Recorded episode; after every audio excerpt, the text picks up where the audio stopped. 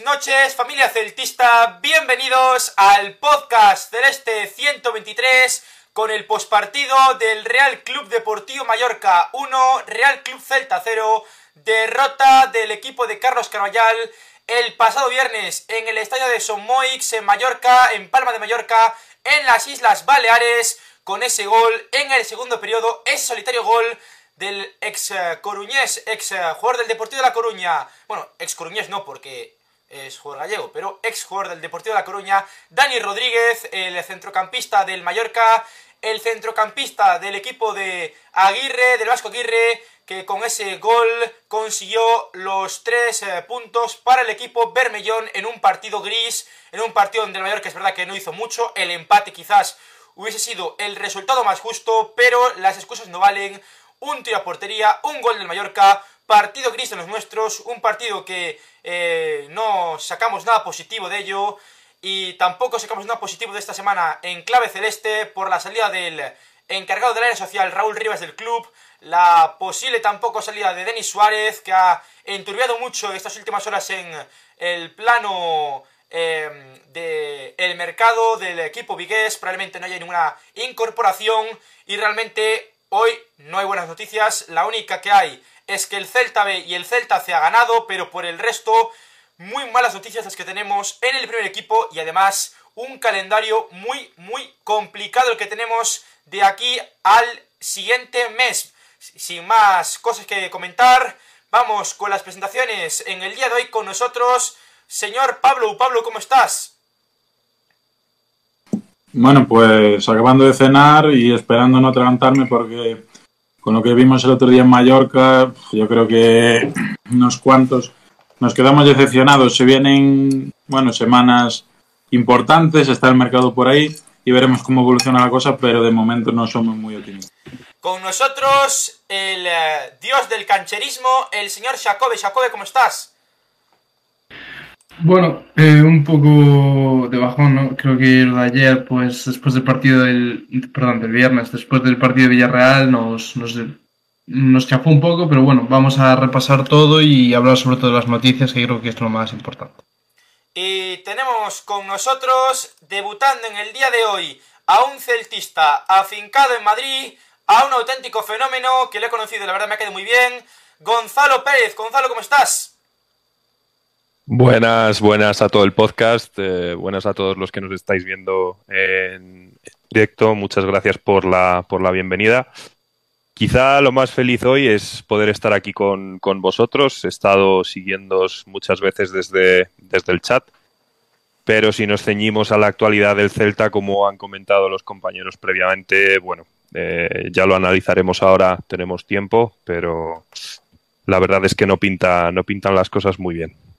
La verdad es que lo que comentábamos antes es así, pocas cosas positivas en cuanto al primer equipo e incluso si os parece hoy me gustaría hacer una excepción y empezar por las noticias, porque el tema de Denis Suárez hoy ha explotado, era una cosa que yo creo que al menos desde mi prisma lo veía venir, no veía que fuese tan fácil la salida del jugador de Salceda de Caselas. Y si os parece, me gustaría empezar hoy con las noticias en vez de con el partido, porque ya habrá tiempo para analizar el tema del partido. No sé qué os parece esto, pero vamos con la primera noticia que tenemos hoy.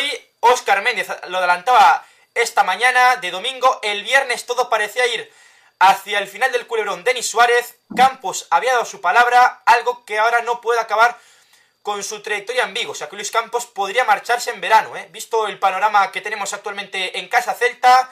Ayer Mourinho le dijo que no a la salida de Denis Suárez. El jugador perdona 2,4 millones de euros y el fichaje que tiene atado Luis Campos no se haría finalmente. O sea, con este panorama nos presentamos en este podcast celeste 123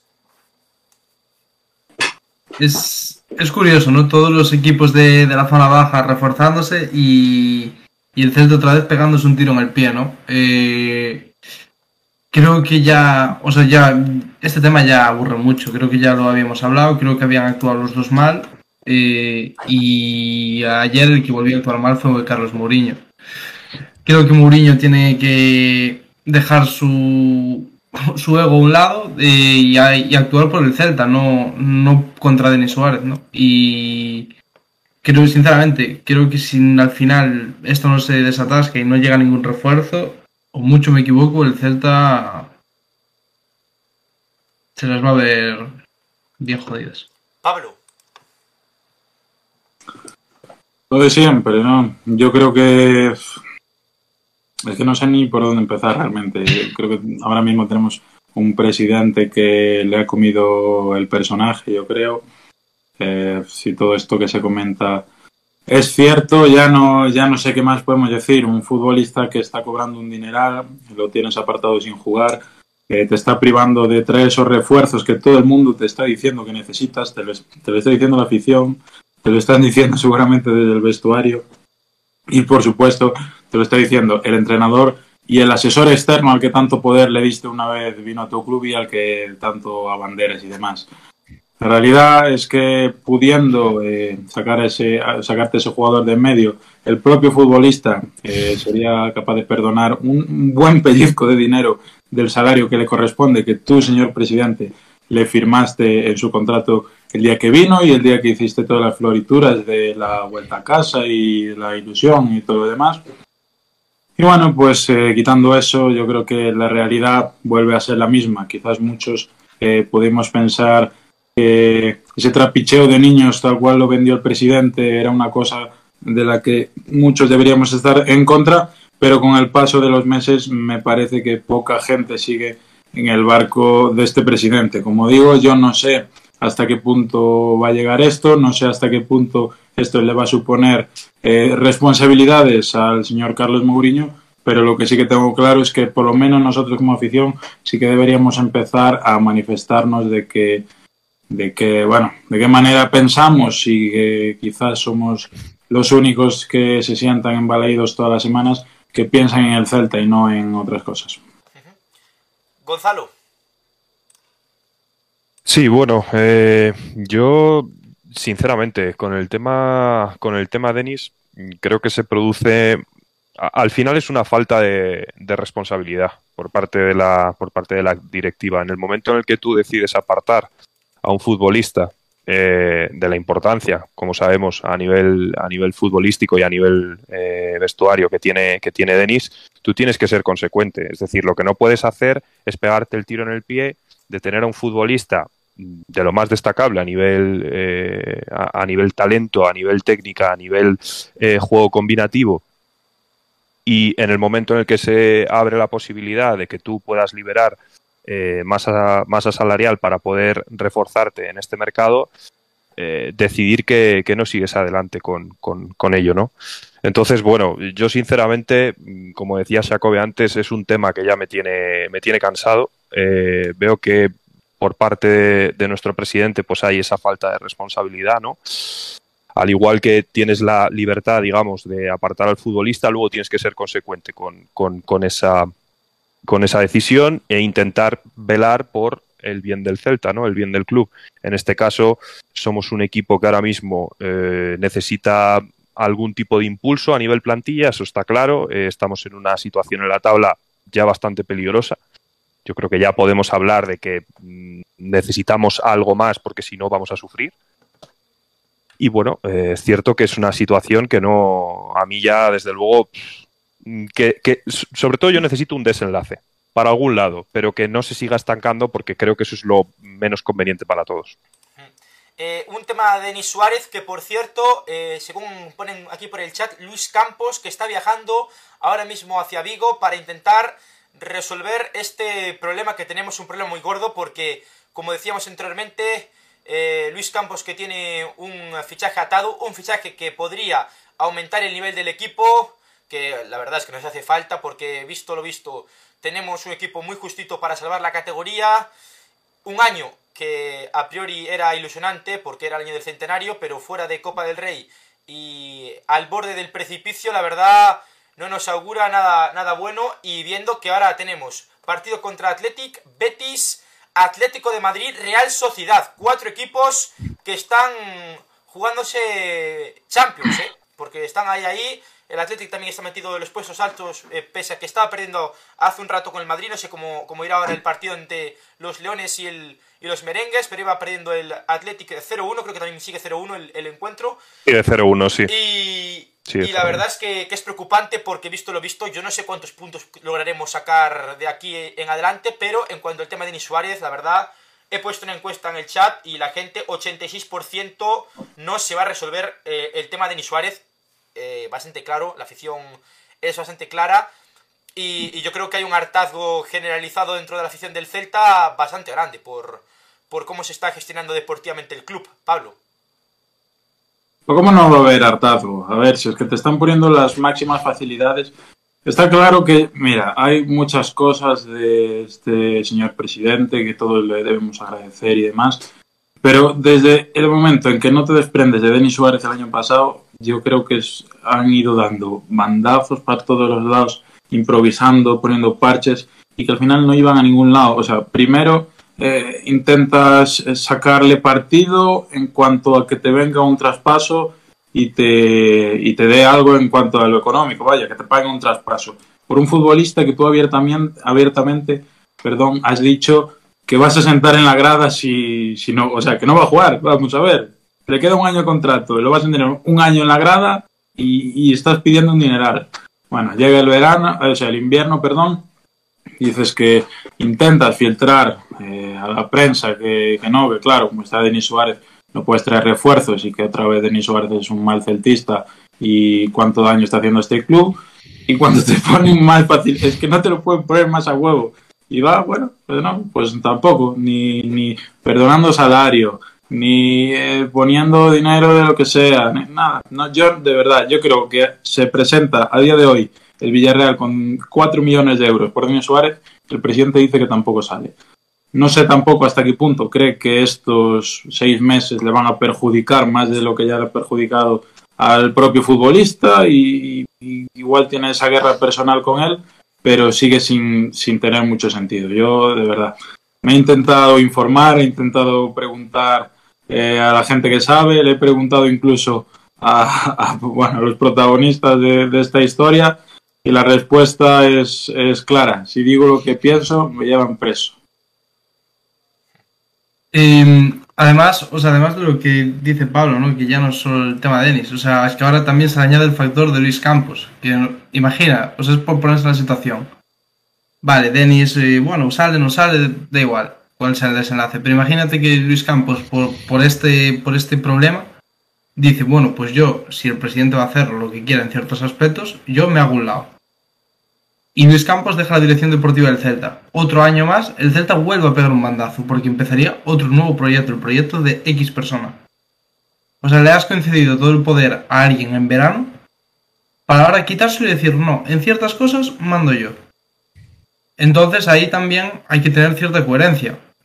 Si Luis Campos busca una solución para un problema, pues, joder, ya que le dejas para poder para todo, también déjaselo para este tema, ¿no? Eh, y no arriesgarte a que Luis Campos decida irse y el año que viene tener que volver a buscar un director deportivo y empezar otro proyecto de cero el año del centenario. A mí lo que me da miedo es que por, por, por ese problema, por ese tema, Luis Campos, que es uno de los mejores directores deportivos, sale del Celta. O sea, y no lo vería tan improbable y más sabiendo que Luis Campos eh, ahora mismo está mosqueado con, con la directiva. Una directiva... ¿Y tú qué harías? ¿Y tú qué harías si eres Luis Campos y no, te vienen no, a tomar el pelo? Y, tienes Luis fichajes atados, tienes negocios hechos. Vienes a este, bah, este club que es una pantomima, tienes 50.000 clubes de Europa peleando por ti y vienes aquí a que se rían de ti, pero a ver. No, está claro, está claro.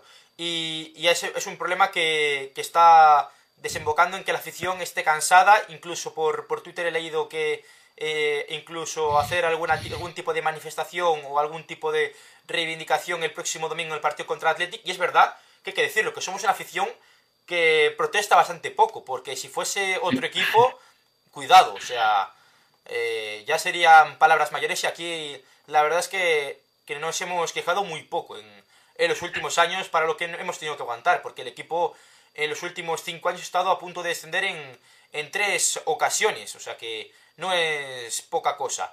Eh, no sé si queréis darle algún, alguna otra vuelta al tema Luis Campos y demás, que está muy calentito. Supongo que en las próximas horas habrá más noticias eh, respecto al tema de Nice, que, bueno, que tuvo la, oferta del español, perdonaba esos 2,5 millones que aún le faltan por, cobrar, ¿no, Jacobe? Y, es una pena que no se pueda marchar ahora en enero para poder eh, conseguir un fichaje que, aumente el nivel competitivo del Celta que, hace falta, como, como decía anteriormente.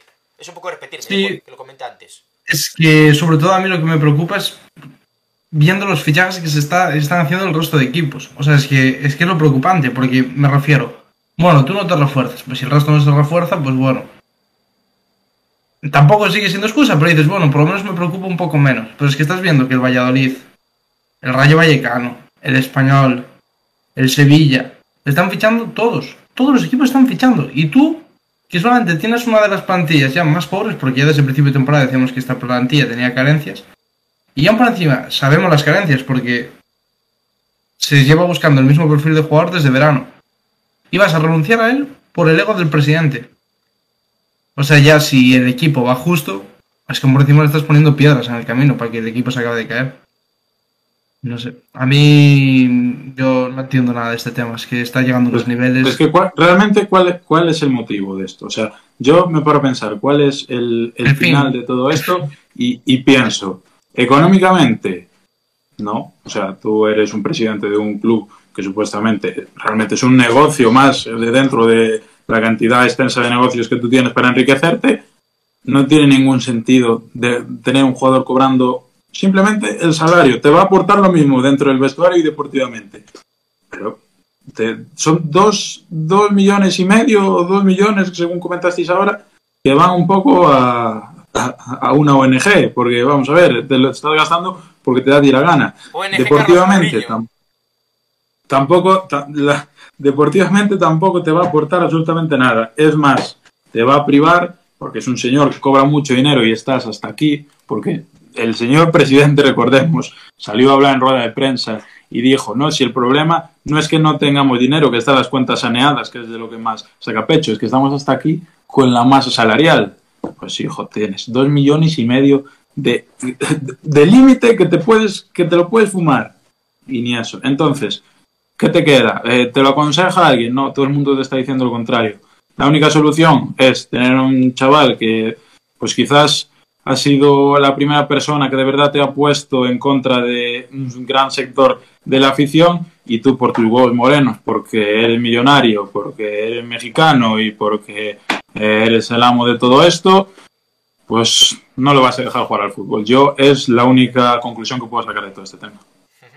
Eh, otro tema candente. Raúl Rivas, es que lo de esta semana de la directiva, lo de esta semana de la directiva, no, no he puesto noticia porque, bueno, realmente, bueno, hay noticias incluso más importantes que, que esta, pero lo de Raúl Rivas a mí me parece de coña, sinceramente, o sea, eh, yo conozco realmente los motivos, no voy a, exponerlos porque no, no, soy yo quien, quien toca darlos, ni, ni tengo voz ni nada, pero me parece de coña, ¿eh? me parece de coña, sinceramente, o sea, me parece de coña. Eh, Javi, una cosa, una cosa tenemos que decir, Raúl Rivas y otros cuantos que se van, pero Fran Rodríguez que viene, nuevo miembro del podcast celeste. Vamos, Francisco. No, no, no has hecho miembro, eres suscriptor. Esa es la arma de suscriptor. Eres un badanas, tío. ¿Cómo la alarma de eh, suscriptor? ¿Pero cómo vamos a tener alarma de suscriptor, tío? sí que tenemos, sí que tenemos. Cada cierto suscriptor salta. Joder, tío. Llevas dos años en el podcast casi, macho, y no sabes eso, eh. Pues es, la primera vez, esto es la primera vez que veo Esto es como el Celta, cuando se hace una cosa mínimamente bien se celebra, joder. hay que celebrarlo, chaval. Bueno, pero eh, seguro que se va a hacer Francisco. Sí, sigue, sigue, sigue. Nada, eso. Eh, a mí me parece de broma. Mm, yo lo único que voy a decir es que Raúl ha hecho un trabajo encomiable en el Celta, la verdad, hay que decirlo. Mm. Eh, se ha preocupado por, por escuchar a la afición, que es algo que el Celta tenía completamente descuidado, eh, mejorando el apartado de Escoitamos, eh, mejorando pues en cierta parte también eh, la campaña de abonados, que fue la primera campaña de abonados donde no suben los precios.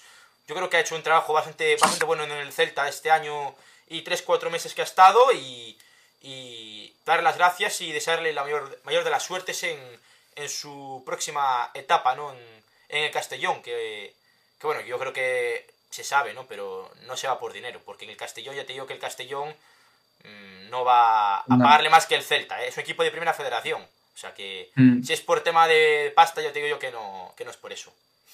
Pero a ver, entiendo que eh, tengo entendido que el hombre pues estaba aquí solo, que tiene la familia allí y demás.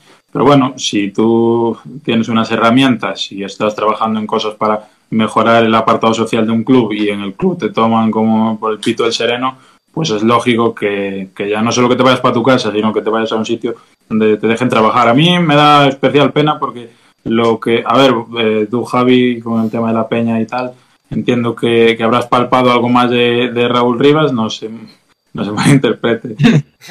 Pero Javi, Javi, ¿qué has palpado de Raúl Rivas?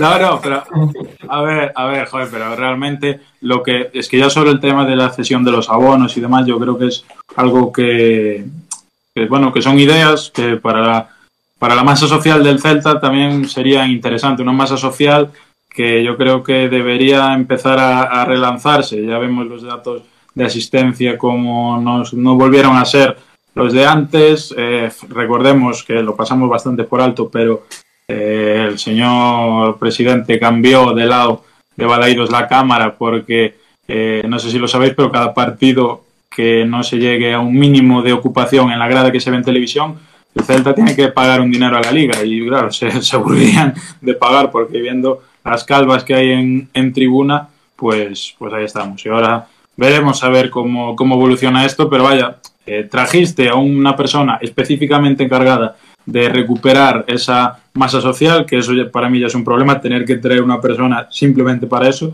y ahora, bueno, pues, pues no dejarla trabajar, la pierdes. Una más, ya es que no hay mucho más que decir. Eh, pues desearle la mayor de las suertes a, Raúl Rivas. Por cierto, Staffo en el chat, que hoy está tan enfado que ya no quería ni salir, que pone o malo do despotismo e que aínda que sexa ilustrado segue a ser despotismo. Mourinho nin ilustrado despota como adxetivo. Bastante claro, la verdad. Afo ya, ya ha dicho que hoy no quería participar, que estaba, estaba bastante cansado. Eh, Mister igual, bueno, la verdad es que no, no porque no pudiesen, sino porque están cansados y es lógico que, que tengan un cierto, bueno, pues eh, una cierta desilusión encima que haga que desconecten un poco del club. Que yo, que, que yo, que de hecho, puse por Twitter el otro día que hasta, hasta ya, ya no estaba ni enfadado después del partido. Me, me fui a jugar un ping-pong con los colegas, ya pff, desconectar completamente. Les- buah, al Celta yo... Pues Yo, yo tenía los huevos, amigo, yo tenía los huevos así. Al Celta le ¿Qué quieres que dedico demasiadas horas a la semana, tío. Entre el podcast, Es la peña y que- todo. Le dedico muchas horas, tío. No, no estoy para estar enfadado Es- ya.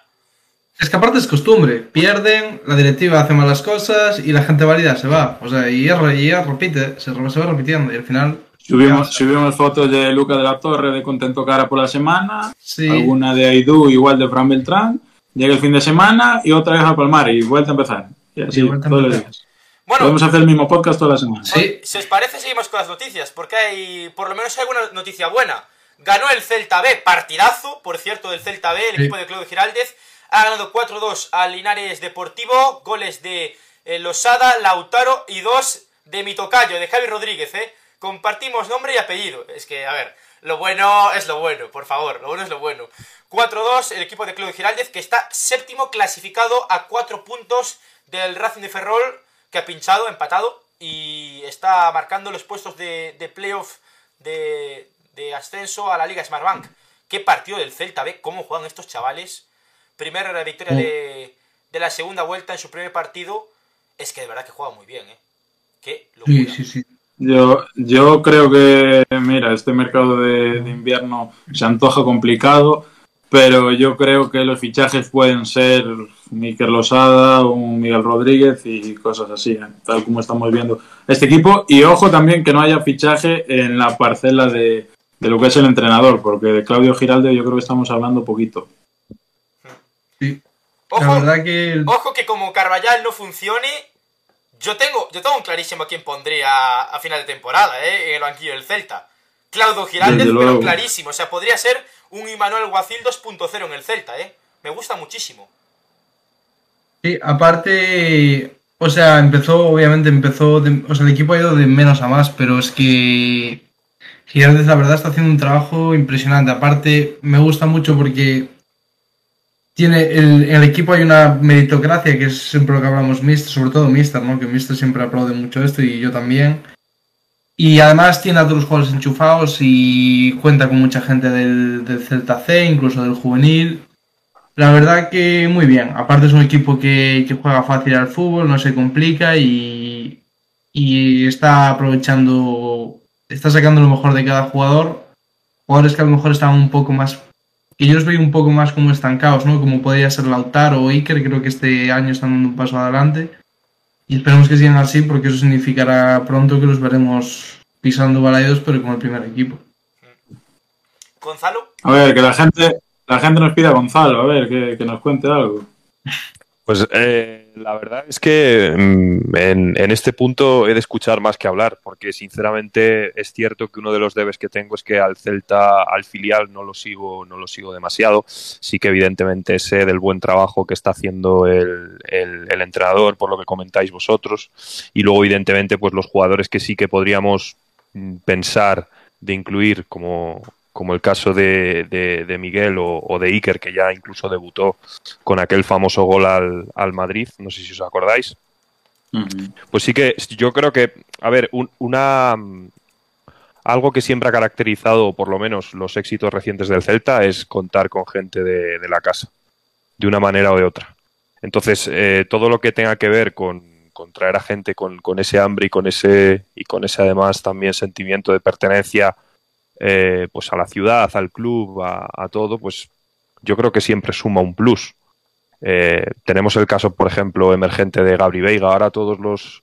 El otro día estaba escuchando el, el partido en, en, la tele y a todos los periodistas se les llena la boca al hablar de Gabri Veiga. Era un chaval que hace prácticamente nada no, eh, no, no, no, conocía, no conocía a nadie que saliese de la esfera del Celta. ¿no? Entonces, a mí siempre me parece algo, algo positivo y, y, creo que además ese modelo de, de, cantera a otros equipos les está funcionando sensacionalmente bien, a nosotros no debería ser una excepción. Otro chaval que también he hecho mucho de menos, por ejemplo, es eh, eh, Carreira, ¿no? De, que creo que además en el tema en el tema posicional del campo nos haría pero mucha falta porque es uno de los puntos calientes de, que tenemos ahora mismo en la plantilla del primer equipo pero bueno de cualquier manera eh, que, le, que, le, vaya bien al, al, Celta B siempre va a ser bueno para el primer equipo también.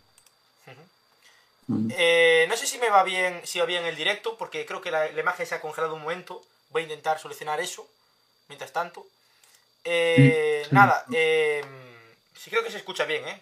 En todo, en todo caso, el, el directo. Lo voy a intentar solucionar. Eh, Gonzalo generando expectación, es sí. una sensación ya por el chat, ¿eh? Sí, sí, sí. Gonzalo es una sensación. Nada, eh, el Celta C, por cierto, que también ha ganado, ¿eh? Mm. El Celta C que ha ganado 2 a 3 ante el Choco en tercera federación. Noticia eh, buena porque los de Serdan Basitic están novenos ahora mismo. Por parte del equipo de Serdan Basitic marcó, eh, bueno, remontó de hecho, iba ganando 2 a 0 el Choco y remontó con los goles de, de Manuel Fernández, de Yu y de José Rivera, el ex jugador de el Pontevedra, entre otros equipos. O sea, que buena noticia la del eh, Celta Peña también, por supuesto. Y, mm. y, eso. Y a mí la noticia me parece que, el, que es que el Celta B tiene mejor lateral que el, el, el primer equipo. bueno. Es que luego ya hablaremos de la actuación de Hugo Mayo en el gol del Mallorca, pero... Celita. Sí, bueno, eh, en esa jugada ya lo comentaremos, ¿eh? pero es cierto que hay varios señalados muy mm. evidentes. Sí, muy bueno. evidentes.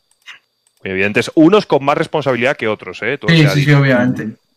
Pero, pero, pero una pero jugada.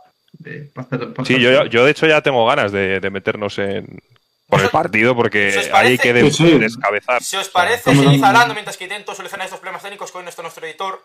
Estoy intentando ahí solucionarlo, o sea que seguid hablando y, y enseguida o sea, que... continuamos. ¿eh? Con el... Bueno, ¿qué? ¿Vamos con, con, el partido entonces o qué? Hombre, un sí, poco de. Vamos a hablar del partido ya. Sí. Sí, sí. Venga, Gonzalo, que tienes ganas, habla ahí de. ¿Qué, sí, ¿qué tal te pareció ese, ese esperpento? Yo, la verdad, mmm, es que, vamos a ver, yo el principal problema que tengo eh, con el Celta, que me imagino que lo compartiréis muchos de vosotros y los que están en el chat, es que de alguna manera siempre vas con, bueno, pues con esa ilusión, ¿no? Con, con, esa esperanza de que hoy, hoy vamos a hacer un buen partido, vamos a estar serios. Eh, pero rápidamente ya, conforme empiezas a ver las primeras jugadas y, los, los, primeros impases del partido, ya te das cuenta de que, de que va a ser un partido sufrido. Yo, sinceramente, el partido mmm, creo que fue prácticamente un calco la primera y la segunda parte. Porque es verdad que, obviamente, el Mallorca jugaba en casa, empezó apretando fuerte. En la primera parte es verdad que cuando empezó apretando hubo un poco de barullo, hubo errores de pases muy fáciles por parte de los dos equipos.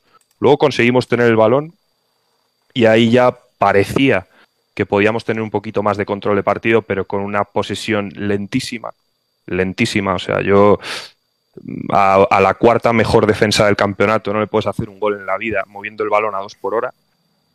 Eh, y aún así, bueno, alguna, alguna que otra ocasión generamos. Yo creo que estuve revisando antes el partido y unas 3-4 ocasiones sí que contabilicé en la primera parte, ¿no?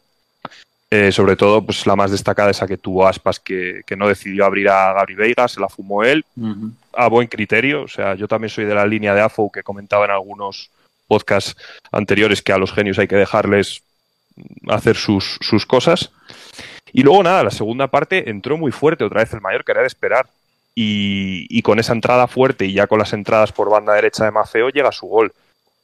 Un gol donde, bueno, yo, luego ya en, el, en, las notas individuales pues eh, pasaremos factura.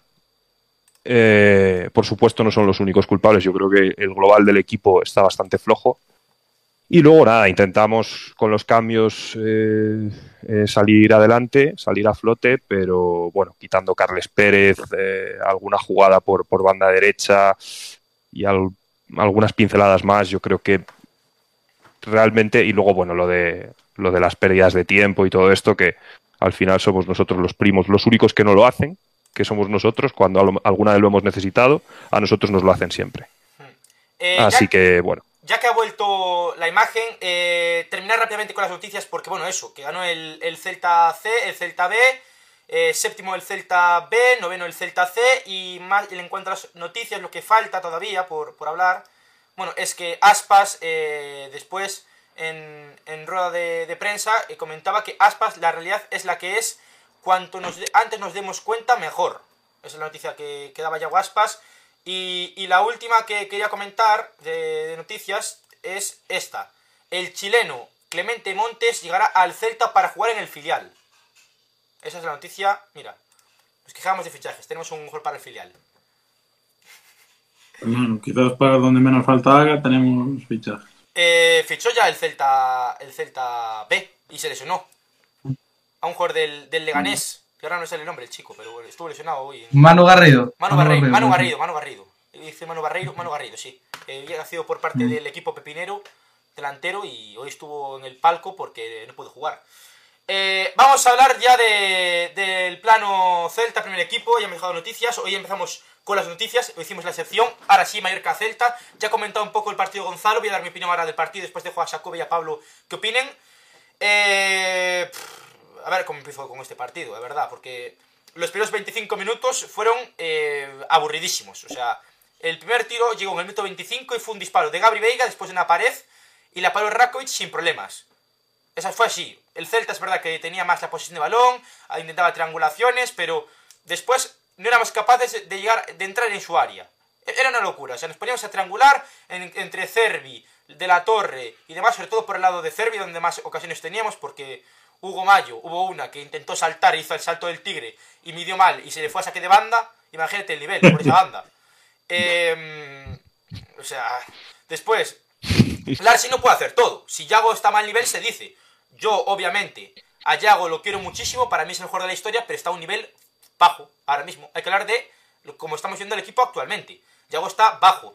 De la Torre, me gusta, pero, oye, no tuvo su día ayer. Larsen, para mí, fue de los mejores del Celta, junto a Idu para mí Aidú es el mejor. sinceramente, ¿eh? Aidú fue el mejor. Marchesín, hay que decir, para mí no tiene culpa. Es verdad que tiene una vez por a marcar un gol, pero no tiene culpa. En defensa, en la segunda parte, le dejamos una Muriki, un regalo, que porque la mandó directamente a la grada, si no también era gol. O sea, una, eh, una caraja defensiva increíble.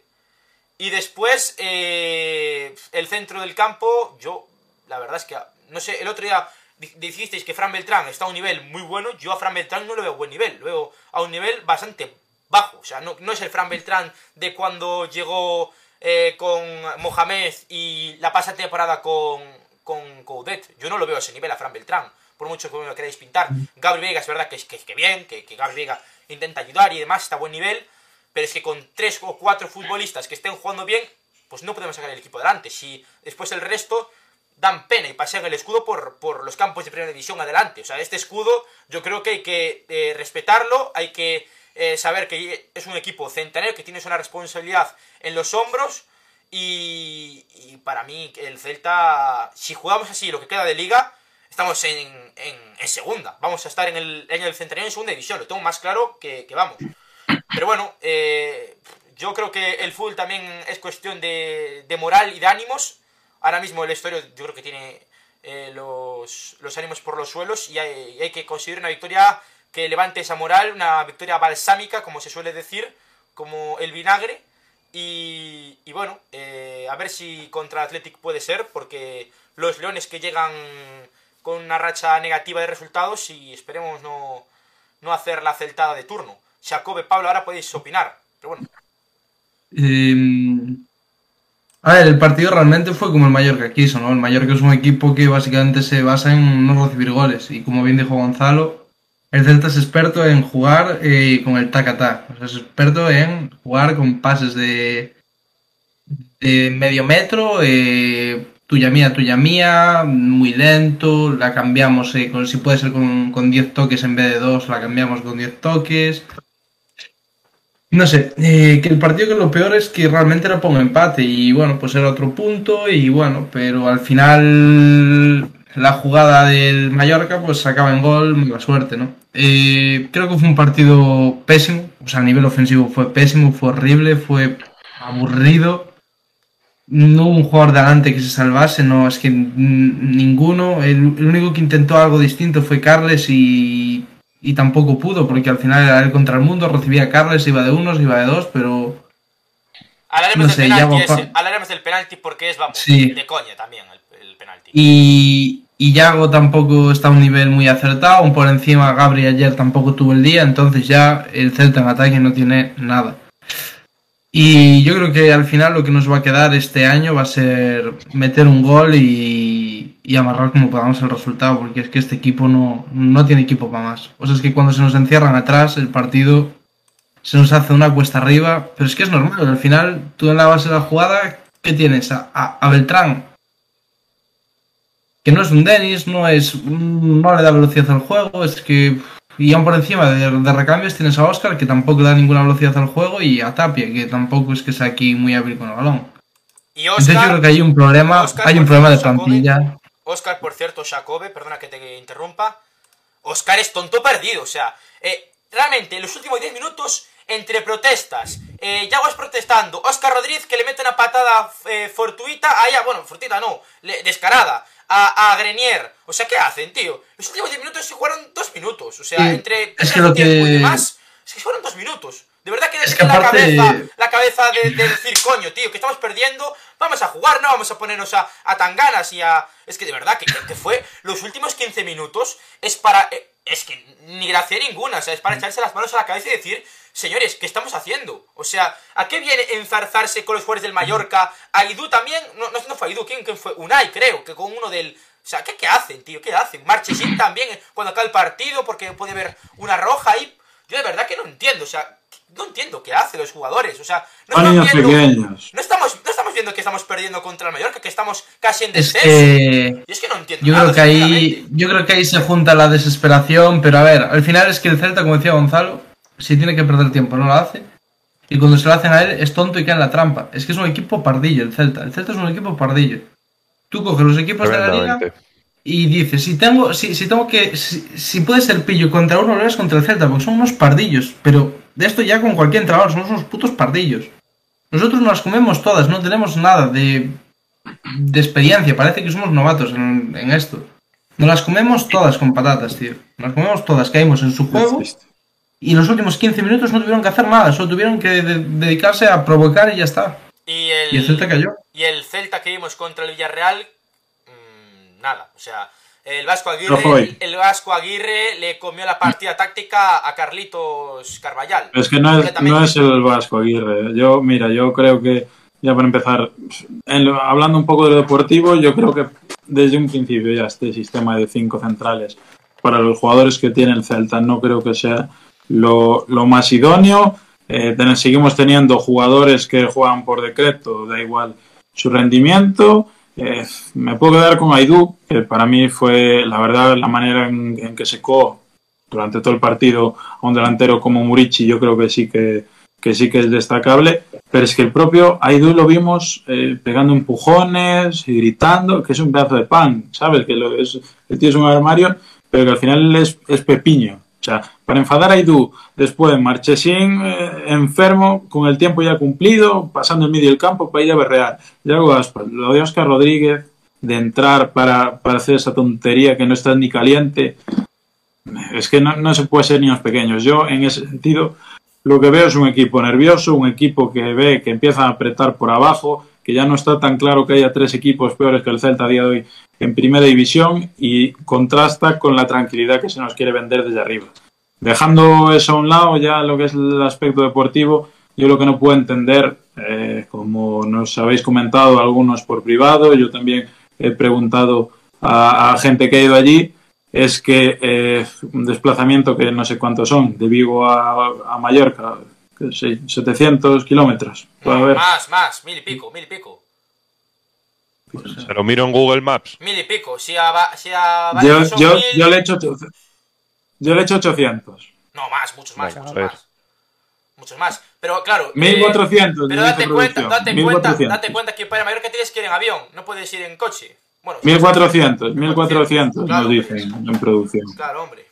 1400 kilómetros de desplazamiento de Vigo a Mallorca. Mira, pone por aquí Alex Delta, pone aquí Alex Delta en moto de agua. Pues para ir en moto de agua tendríamos que fichar a Cagagua. Qué tonto de Javier, tío. Joder, Javier. Bueno, prosigo para la gente que me quiera escuchar. Eso, eh, 1400 kilómetros quedamos de, de Vigo a Mallorca. Eh, vas allí, te pintan la cara. Los jugadores eh, parecen niños pequeños. Te vuelves para casa sin un solo punto y coqueteando ya con el descenso. Y resulta que ya no solo en el hotel, que también, sino en la salida de, del estadio al autobús, se para Gabri Veiga y se para Paciencia. El resto de jugadores, caminito, la gente que está ahí esperando que le den por saco y a dormir y que mañana es otro día. Eso no puede ser. Yo, mira, de verdad, no sé si es que faltan canteranos, si es que pesa mucho que no estén los Mina, los Bryce, los tal, si es que falta un Cabral o alguien que empieza a poner las cosas claras y tener un capitán con un poquito más de peso, pero vamos a ver, señores, que, mínimo, ¿no? Yo creo, a ver, Gabri Veiga, todo lo vemos cuando estamos ahí grabando el Celtismo Pina, que se tira igual 20 minutos eh, todos los días eh, parándose con la gente, sacándose fotos y lo que haga falta. Pero, ¿qué le cuesta a, a Yago Aspas? ¿Qué le cuesta a Fran Beltrán? ¿Qué le cuesta al capitán Hugo Mayo acercarse 15 minutitos, 10 minutitos sacaste unas fotos, eh, que sé, le firmas ahí cualquier tontería a los niños y te vas. Y por lo menos quedas bien con la gente que se está gastando un dineral en ir a verte y que está aburrida de que des pases horizontales, de que no le metas un gol a nadie, de que cada partido tonto, cada partido que está ahí en el aire que no se sepa, siempre cae a favor del otro. Que con 0-0 te puede, puede salir Gabriel y meterte un derechazo, puedes tener una pared con Yago y con Lalsin y te mete un gol y te puedes poner por delante. Pero cuando te pones por delante, te quema la pelota, no sabes gestionar las ventajas y cuando te pones por abajo en el marcador, eres subnormal, porque no hay otra palabra. Te, te cae una losa encima y no eres capaz de levantar la cabeza, ya no sabes por dónde tirar, si se la pasas a Carles y lo intenta y ya no puede, ya pase para atrás y hay un Unai y Unai que le pasa a Cervi a un lado, Cervi vuelve para atrás, Marchesín que recupera, que esto no puede ser. Al final las acaban, acaban saliendo las cosas, las malas planificaciones y demás, y lo estamos pagando a día de hoy. Sigue habiendo mucha cabezonería con los que tienen que jugar, con este tiene que partir de suplente, eh, este, bueno, lo vamos a aislar arriba que nos baje balones, y cuando no funcionan las cosas y haces tantas probaturas, pues quizás tienes que tomar decisiones un poquito más drásticas. Yo lo estoy empezando a ver complicado y mira que confiaba en que hubiera tres equipos más perdidos que el Celta en primera división, pero ya estoy viendo que igual no, no es tan fácil. No, Eh, es que... Bueno, Sí. habla tú, Javi. Nada, para mí la clave de- del Celta actualmente es los áreas. Las dos áreas. Porque si no de- conseguimos definir, perdonamos tanto y después eh, llegan tan fácil y los hacen gol tan fácil, es po- imposible ser competitivo en primera división. O sea, eh, tenemos un problema tanto defensiva como ofensivamente que, que es muy grande. Eh, los equipos nos hacen goles muy fácil. De hecho, yo creo que, que si por ocasiones fuese la pasada temporada, no, no, no se hubiesen hecho tantos goles, porque el año pasado por lo menos teníamos un cierto rigor defensivo y arriba marcábamos, porque aún tienes los eh, 18 goles de Yago, los 8 de Santi, los 2 o 3 del Pony Gallardo de turno, los de Denis Suárez, eh, Nolito también marcó algún gol, ¿sabes? Tenías pues 6-7 jugadores, Bryce también, que, que marcaba goles, que te marcaban goles, es que ahora mismo tienes a Yago que tiene 8 goles, creo, eh, Larsen lleva uno y Gabri. Creo que Gabri lleva cuatro. O sea, realmente tienes muy pocos jugadores que te hagan gol en el Celta. Y es un problema muy grande. Y después, defensivamente, concedemos muchísimo. Unai, mm, yo hasta final de temporada no... La noticia de que Unai eh, va a ser jugador del Celta la próxima temporada, que el Celta va a comprar... 8 millones de euros. ¿A dónde vas no 8 me- millones no de me- euros por Yo no me año? tanto a, a hacerlo, a tenerlo ya decidido, porque visto lo visto, para mí el único central que se debería quedar, al menos por el momento, es Josef Eidú. Porque Mingueza es verdad que, que rinde bien, que a mí me está gustando cómo está jugando, pero quizás incluso lo veo más como lateral diestro. Kevin ya ni, ni cuenta porque ha jugado muy pocos minutos esta temporada. Hugo Mayo que está, eh, ya no vamos a decir el nivel de Hugo Mayo estos últimos años, pero está siendo bajo. Eh, Javi Galán lo mismo. De hecho, Javi Galán ha sido suplente, creo que por primera vez esta temporada. Eh, a detrimento juego Cervi en, su lugar. Como carrilero, la verdad, para mí no, no cumplió. De hecho, el gol del Mallorca viene por ese lado. Y, y ojo, que el Mallorca no contaba con Kang In Lee, que para mí es, jugador preferido del, es del mejor. Mallorca. Es muy bueno Kang In Lee, ¿eh? Y Mm. ahí podía haber hecho también cierto peligro. No, no contó con, con el Vasco Aguirre. Y sin embargo, ante bueno, pues jugadores eh, corpulentos, porque el Mallorca tiene jugadores corpulentos, pues también nos hicieron un descosido con, con Cadehuere a la espalda. Eh, tuvieron op- opciones también de correr a la, a la espalda. Y ahí en esa línea de 5 que, que tenemos, que Carvallal cuando llegó dijo que no juega con defensa de 5. Yo estoy viendo que estamos jugando con defensa de 5, con ese 3-4-3 o 5-3-2 replegados. Pero bueno, mm, igual no entiendo yo mucho de fútbol. Pero pff, yo la verdad es que no, no, no veo, no veo soluciones para este Celta, porque arriba fallamos más que una escopeta de feria y abajo eh, con muy poco nos acaban ganando o, o empatando los partidos. O sea, es que no, no sé por dónde puede venir la mejoría del Celta. Obviamente la mejoría va a venir por ahí, por mejorar defensivamente y ofensivamente, pero visto lo visto ahora mismo en el equipo, no sé qué piezas pueden cambiar para que eso mejore. Es que yo creo que ah, era interesante lo que comentaba antes Pablo, ¿no? El tema del, del sistema. Creo que no, no favorece al Celta, pero sobre todo por el tema de los dos carrileros. Que al final la idea de los carrileros que son un puñal en ataque. Y Javi Galán, pues este año no, no está. O el año pasado estaba, pero al final el año pasado una asistencia en 38 partidos de liga, más o menos. Números muy pobres. Y Hugo Mayo, pues centrando es un puto chiste de, mal gusto, sinceramente. Lo siento, pero es así. Eh, y aparte el sistema yo creo que tampoco no, no, no favorece, como decía Pablo. Y yo lo que noto es que el vestuario, no, ahí no hay un equipo. Yo no noto, no noto ese ambiente. Creo que se perdió hace mucho tiempo, no sé por qué. No sé si es porque... con- a ver, sé que muchos jugadores del primer equipo con Hugo Mayo, ¿no? Lo sé porque me lo contó alguien que del primer equipo. Y eso en el campo se nota. Se nota porque ves a ciertos jugadores que discuten todos los partidos. Mm, Hay jugadores que entre sí se hablan lo más mínimo. Entonces, a ver, así también es imposible remar, me refiero. Si tú por encima te llevas mal con el que tienes que remar. No, y yo creo que Carvallal debería arreglar con primero eso. Pero es que eso ya no sé si tiene solución o no. Y si Carvallal es la persona indicada para hacerlo. Pone por aquí Afo, eh, antes de darle paso a Gonzalo y pasar con las, con, las, eh, con los datos del partido, la primera sección de, del propio partido que vamos a tener hoy. Eh, a min gustoume o sistema. Pondo, eh, no medio a Mingueza en fase ofensiva e dando lugar a poder descolgarse Gabi pero Beltrán non xoga nin ao tute. Xogan un subastado se el é o cuarto. Yo le dije el otro día lo de Fran Beltrán y me dijisteis que no, que hizo un buen partido. Yo a Fran Beltrán no lo veo bien actualmente. No sé si es porque va a ser padre o por qué. Pero yo a Fran Beltrán no lo veo bien. Es así yo soy, o sea, ojalá Fran Beltrán, que yo a Fran Beltrán le tengo muchísimo aprecio. Y es otra cosa, yo estoy aquí para juzgar cómo juegan deportivamente. Después, como me caen a mí los jugadores, es diferente. Porque a mí, Hugo Mayo no me cae nada mal. Me parece que es un buen. Es un buen. No lo sé, no lo conozco personalmente, pero no me parece mala persona. Fran Beltrán, pues la verdad, tiene bastante empaque. A mí me cae muy bien Fran Beltrán.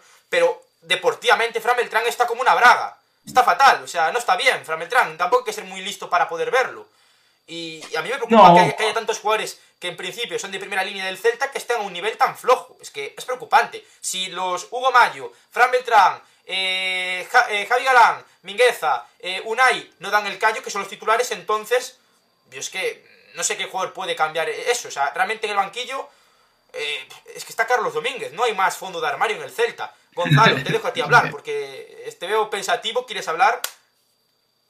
No, sí. eh, bueno, yo quería coger, quería comentar eh, varias ideas. La primera, cogiéndole un poco el testigo a lo que decía antes eh, Pablo, yo creo que uno de los males endémicos que arrastramos, no solo esta temporada, eh, ya viene de atrás, es el tema, el factor psicológico. O sea, yo no sé si el club cuenta con un equipo de psicólogos deportivos o si acaso con, con una persona que se dedique a ese tema.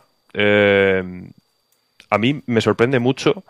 De hecho, antes eh, habéis dicho, no sé, no sé quién lo ha comentado, dice, al Celta se le ponen por delante y le cuesta un mundo. Y cuando se pone el Celta por delante, señores, también es una puta mierda. Es decir, yo creo que es un, es un fenómeno psicológico que están estudiando en la Universidad de Wisconsin. Seguro que dentro de cinco años tenemos el mítico estudio, ¿no? Eh, el efecto Celta. Es que yo no lo puedo entender. Es decir, cuando se nos ponen por delante, los otros 19 equipos de primera división venden muy caro el empate. Muy caro muy caro, tenemos que luchar muchísimo y, en, y, en, y en algún momento, en algún partido lo conseguimos, incluso en alguno, eh, ya no lo recuerdo, pero conseguir remontar, ¿no? Pero es que el problema es que cuando nosotros somos los que nos ponemos por delante, nos empieza a quemar el balón, no sabemos qué hacer con él, no tenemos esa psicología desarrollada. Entonces yo no sé por dónde nos viene esa falta, no sé si es una cuestión de, de entrenador, creo que no, porque han pasado aquí la de Dios, no creo que sea tampoco un problema de en sí de ciertos jugadores. Yo creo que es más algo generalizado, que no tenemos esa psicología. Nos falta mm, quizá ese, ese punto, ¿no? Y luego, eh, sí que es cierto también, eh, a raíz de lo que comentaba Afou de, de Mingueza, yo creo que es el futbolista mm, del que se debería, de- del que podríamos sacar cosas más, más interesantes. Sobre todo porque no... mm, Mm, o sea, yo, yo creo, fijaos, ¿qué os pasa? Que estáis ahí todos. Es que el chat, el chat una es lo sensación que pone. contigo, Gonzalo. Gonzalo el sexy No. Pérez. Si se pone el Celta por delante, no sé, pero sí me pone Gonzalo. Madre mía, madre mía. ¡Qué clase de Oye, igual- qué elegancia! ¡Este fue torero! ¡Hostia, qué bueno! Yo me estoy partiendo con el chat, tío.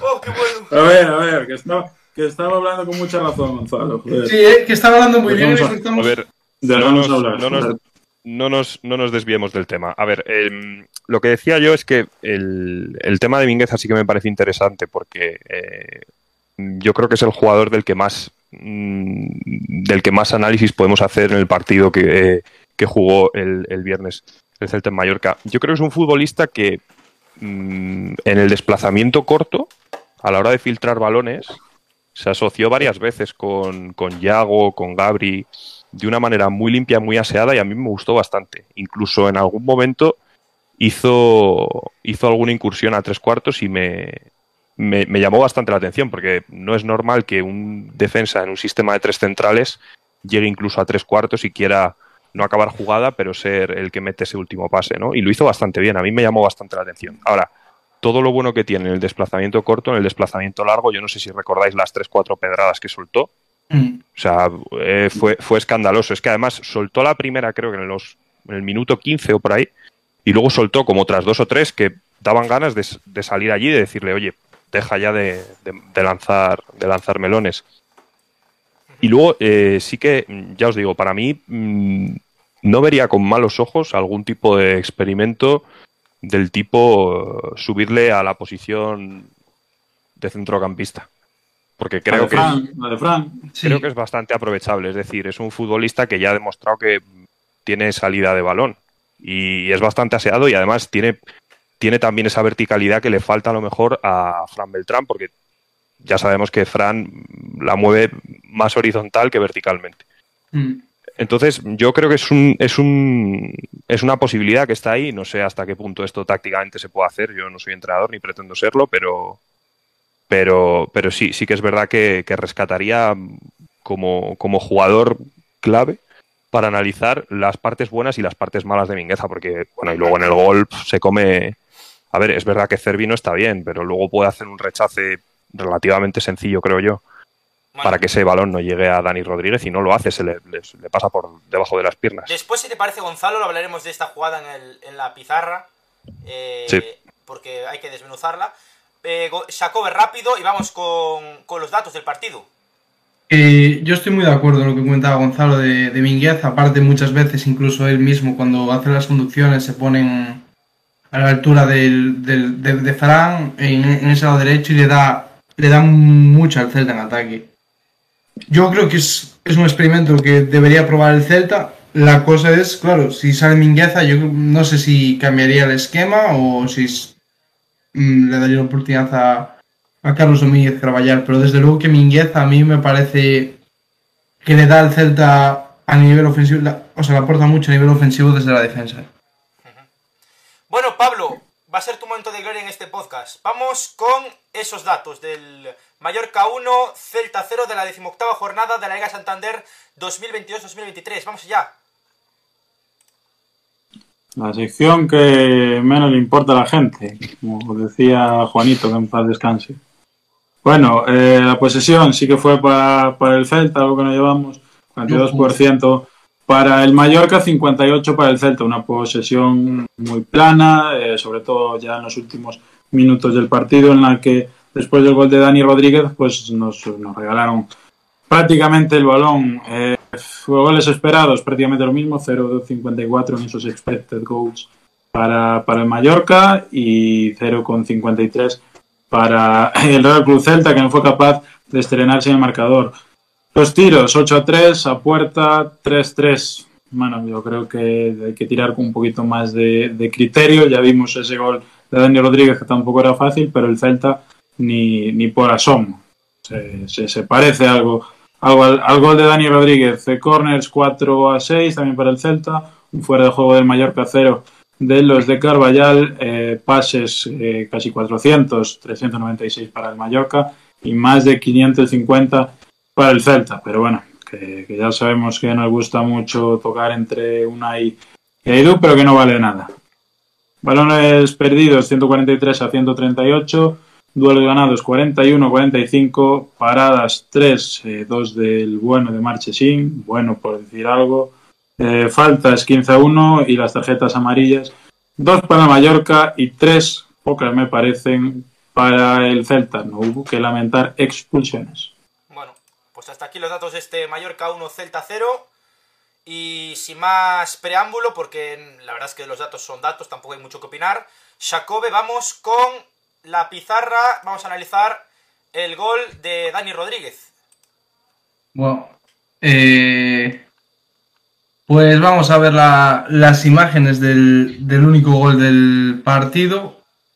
A ver si, si me las ponen por aquí.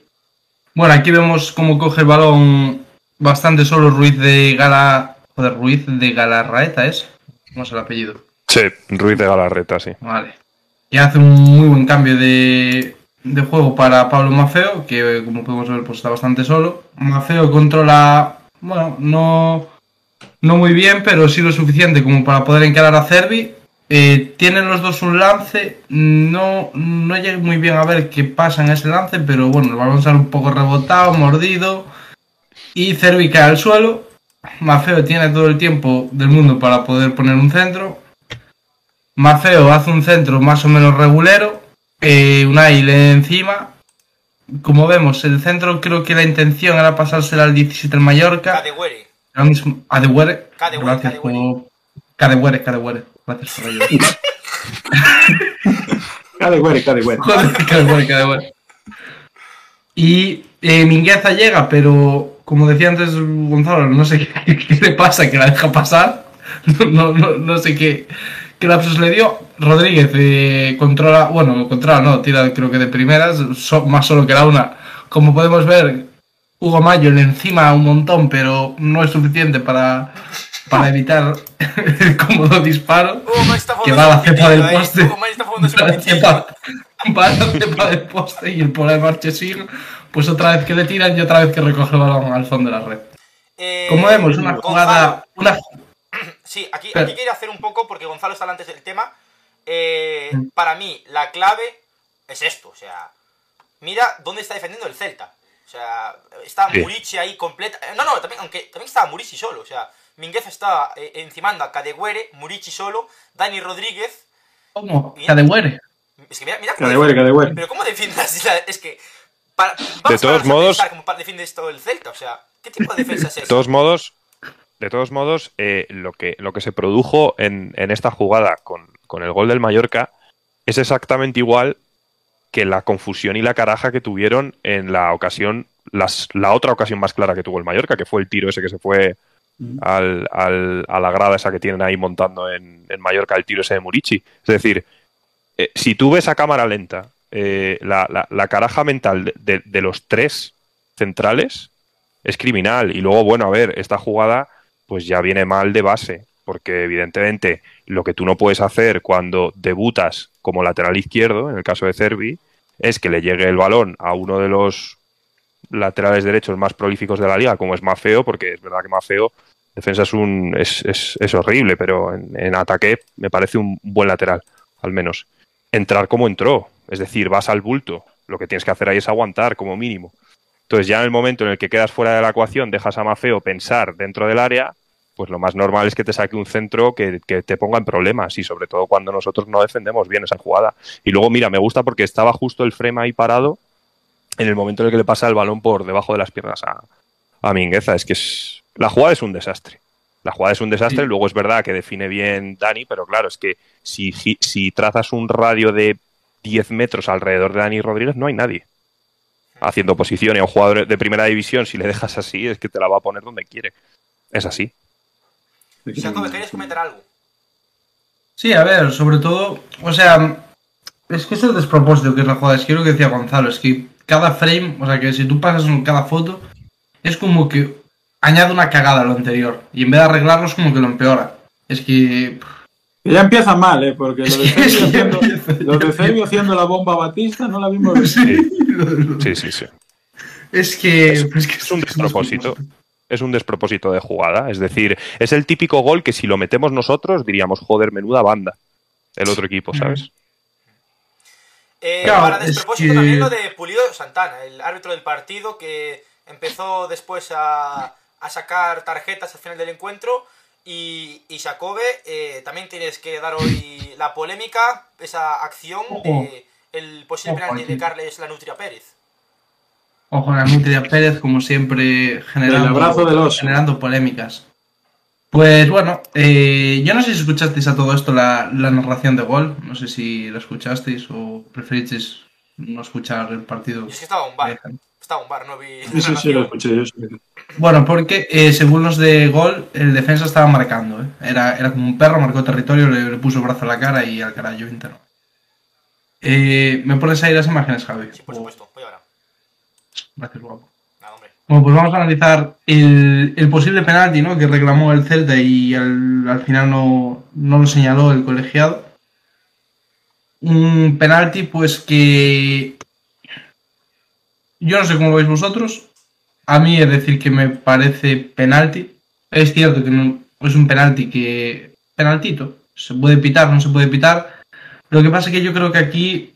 eh, digamos que Carles Pérez intenta seguir la jugada, intenta alcanzar el balón, intenta seguir y por eso quizás no da la impresión que te puede dar otra jugada similar, ¿no? Creo que la intención de Carles Pérez de intentar rematar a puerta o, bueno, no sé realmente qué quería hacer el- la Nutria Pérez. Creo que ese intento de tirar le quita la sensación de de penalti, ¿no? Del gesto del, del defensa may- del conjunto. Que somos tontos hasta para tirarnos al suelo. Básicamente. Que yo creo que Carlos Sí. Pérez, si llega a ser un poco más pillo, se tira y el penalti queda más claro. Lo que pasa que es eso, le da que intentar seguir y entonces le quita como hierro al asunto, ¿no? A mí es un penalti, claro, porque el gesto del defensa del Mallorca es cero intención de, de nada, o sea, simplemente es de, de agarrarlo y de tirarlo. Nastasic es del Schalke 04. También te digo, no, no, no nos va nada bien, macho. O sea, nada, no es que no damos A, ni una. a mí Es con que- esta frame, a mí con esta frame le está haciendo un lazo en el cuello. O sea, es penalti clarísimo de Nastasic sobre Carles Pérez. ¿eh? O sea, una llave. Es que a mí lo que me preocupa es que el VAR no intervenga. O sea, que no, que no digo que le diga, oye, pita penalti, tío. O sea, lo, lo que me preocupa es que no le diga, vete a verlo, vete a verlo y vete a ver cómo, cómo, cómo lo tira. O sea, vete por lo menos a verlo y ya juzga tú, pero, macho, revísalo. Aquí la gente en el chat pone A que ver. sí que es penalti, ¿eh? Hombre, a ver, es que es, es que es la cosa, es que al final llega a ser un equipo rival contra nosotros, el tío tiene los dos de o sea, tiene los dos de frente, se tira al suelo, penalti. Ya. A ver, yo sinceramente ¿eh? creo que es cierto que si tú paras la imagen ahí con el brazo totalmente extendido, parece que le está haciendo pues la mítica esta de la WWE, ¿no? Cuando le, cuando le viene el tío de frente y le, y le tira para el suelo. Yo sí que es cierto, o sea, estoy totalmente de acuerdo con lo que has dicho, Jacobe, porque al final el hecho de que después de ese braceo eh, Carles quiera seguir, ¿no? Mm. le da a entender a los del VAR, incluso al árbitro de campo, que a lo mejor no fue contacto suficiente. Esto que sé, que estoy ya hasta los huevos de oír en televisión, ¿no? Todos, parece que todos los periodistas y todos los comentaristas se acogen a lo mismo. No es contacto, no hay contacto suficiente.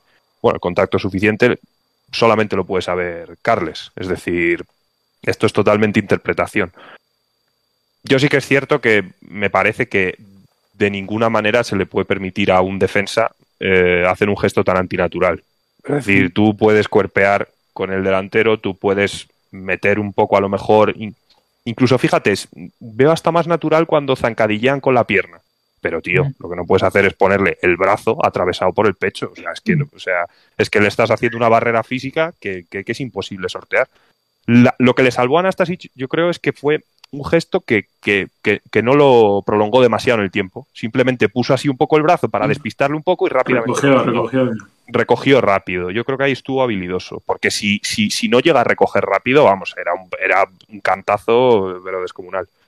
Pero, pero bueno, es verdad que no, no tenemos suerte. No tenemos suerte. Yo creo que este penalti a, a otros equipos eh, no dudarían en absoluto en pitárselo. Y bueno, pues nosotros estamos como estamos. De todos modos, tampoco me centraría en el penalti. ¿eh? No, no, no. Es que yo creo que, que sí que es mm, en parte mala suerte.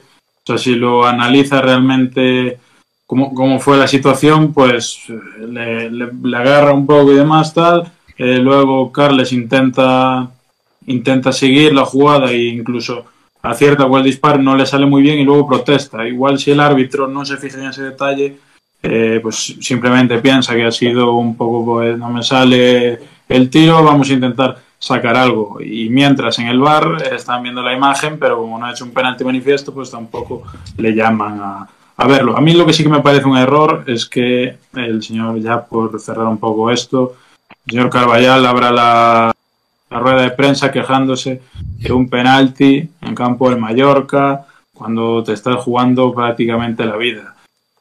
Creo que falta un poquito de quizás, no sé si mirarse un poco el ombligo, ver lo que falla, ver que no estás explotando del todo a, su- a tus jugadores, bien porque los tienes cada día en una posición distinta, bien porque igual eh, no tienes enchufada la mitad de la plantilla porque sabes que hay algunos que van a jugar por decreto en este poco tiempo que llevas y bueno, eh, siguiendo ya con declaraciones, yo creo que el tema de la plantilla de bueno, otra vez que nos vamos de vacío, no hemos sabido concretar, pero hemos merecido, el merecimiento creo que es nuestro, creo que podemos más.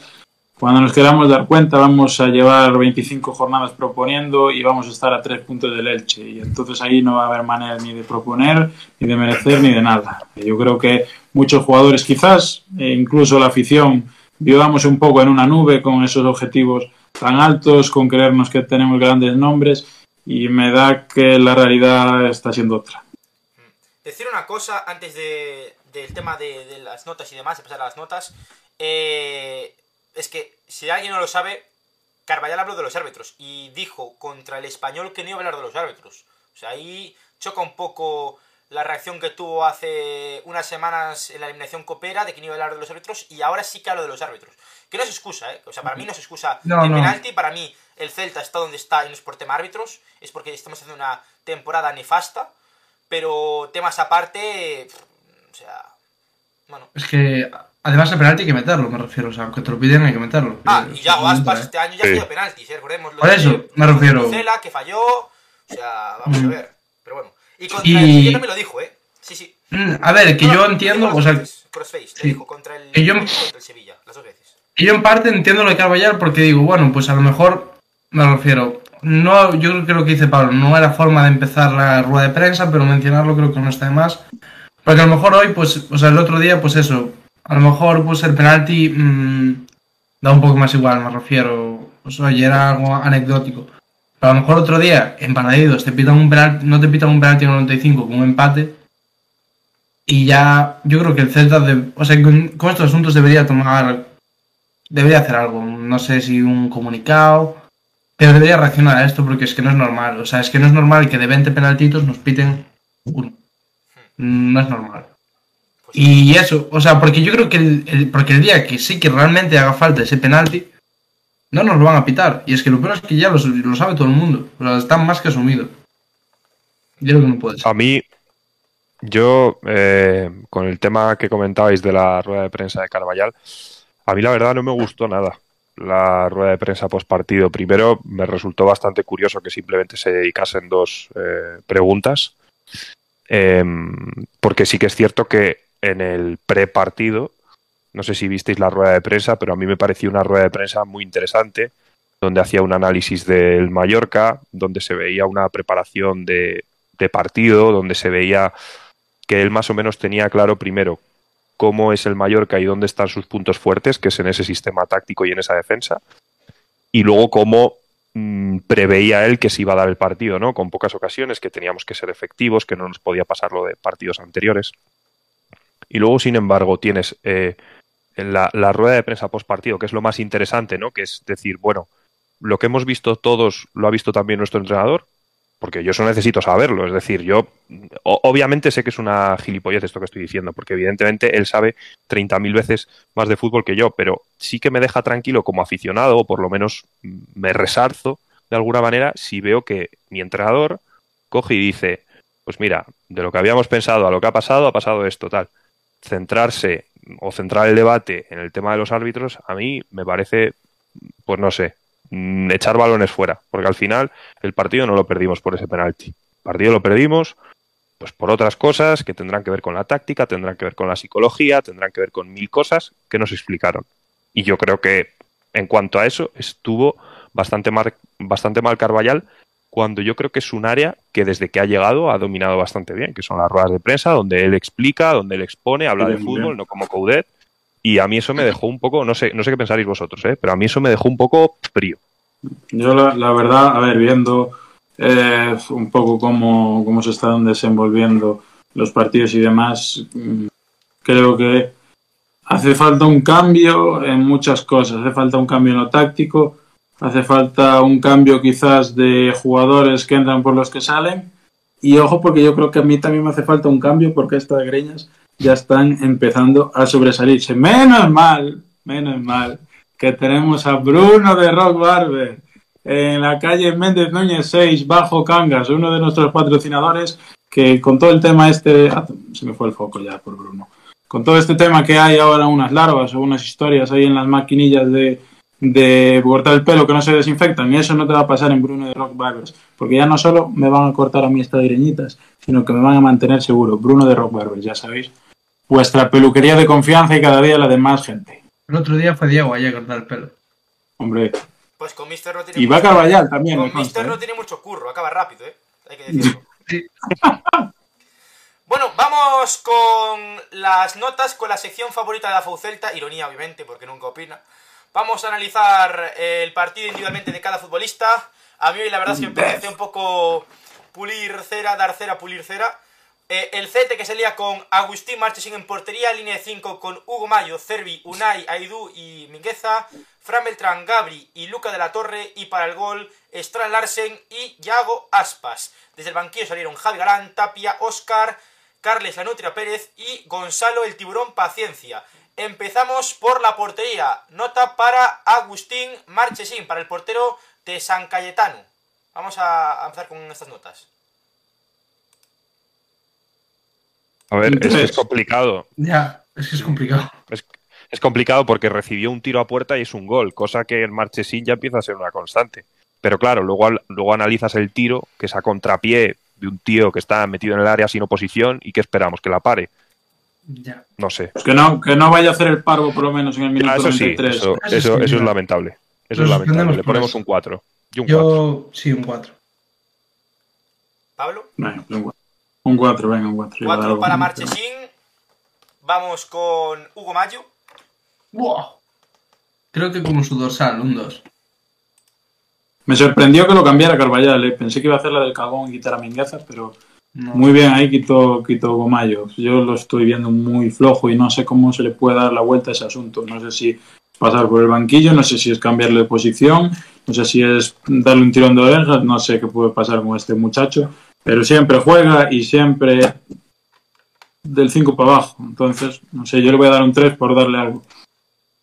Venga, yo me sumo al 3. Luego de, de- de Hugo Mayo, a nivel futbolístico, poco hay que decir. Sí que hubo un gesto que no me gustó nada en uno de los corners que tuvimos en contra, que por cierto, del balón parado no hemos hablado, pero qué desastre. O sea, yo ya no sé la última vez que metimos gol y no me habléis del gol aquel que metimos de córner en Copa del Rey contra el equipo este porque no me vale. Digo, un partido serio, de verdad. No, no, puedes ¿Cuánto hablar, hace que no metemos un gol? Puedes hablar. No, no, habla, habla, habla del tema. ya que estás ¿Cuánto, hablando. cu- ¿Cuánto hace que no metemos un gol jugada balón parado? Ya me da igual que sea córner, mm, balón colgado. eh, ¿cuánto A mí me que suena Murillo, fíjate, se me viene a la cabeza Sí. Murillo. Sí, el gol aquel a Sí. la vez, en la goleada aquella, ¿no? Puede ser. Sí. Pero es que no, no hay- yo creo que no hay mucho sentido también en cuanto a los corners. Primero empezó cerrando, o sea, yo en directo me doy cuenta y digo, primero empezó cerrando los corners Javi Galán. Después Sí. lo que pasó, no sé si a Unai Núñez, a cerrar los corners que ya pierdes un jugador de, de metros arriba. Los, luego sacar, ahora saca Fran Beltrán los corners. Yo creo que es una- un aspecto que no sé hasta qué punto se trabaja en el Celta. Y creo que es cierto que no tenemos la plantilla más alta de primera división, pero tenemos jugadores Joder, que pero- todos- Mira, sí, te, te aseguro, eh, y, y pongo la mano en el fuego, no tengo los datos, pero si tú coges a todos los equipos que hay ahora mismo en primera división, todos, Sí, sí. eh, eh, el último equipo en haber metido un gol a balón parado a favor somos nosotros seguro. Estoy convencido. Y ya, no, y ya no en meter, sino en.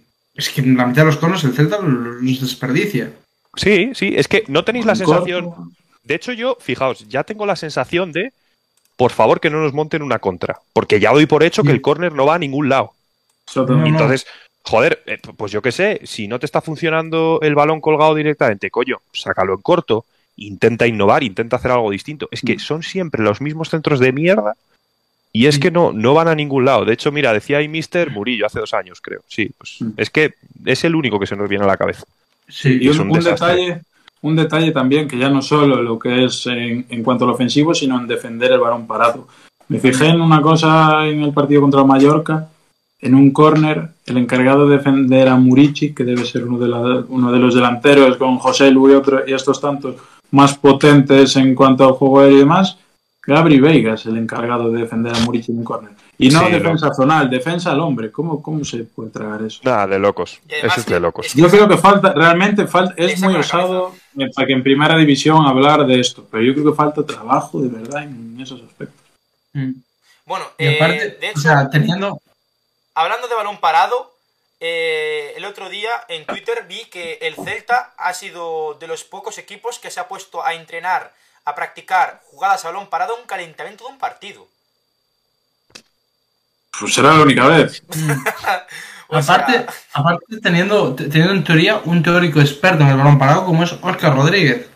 Porque en el Leganés, porque en el Leganés las colgaba, las, las empaladas de 40 metros. De hecho, al Celta le Fíjate tú de eso. Fíjate tú de eso. Y del disparo, aquel hecho, no, no, de no.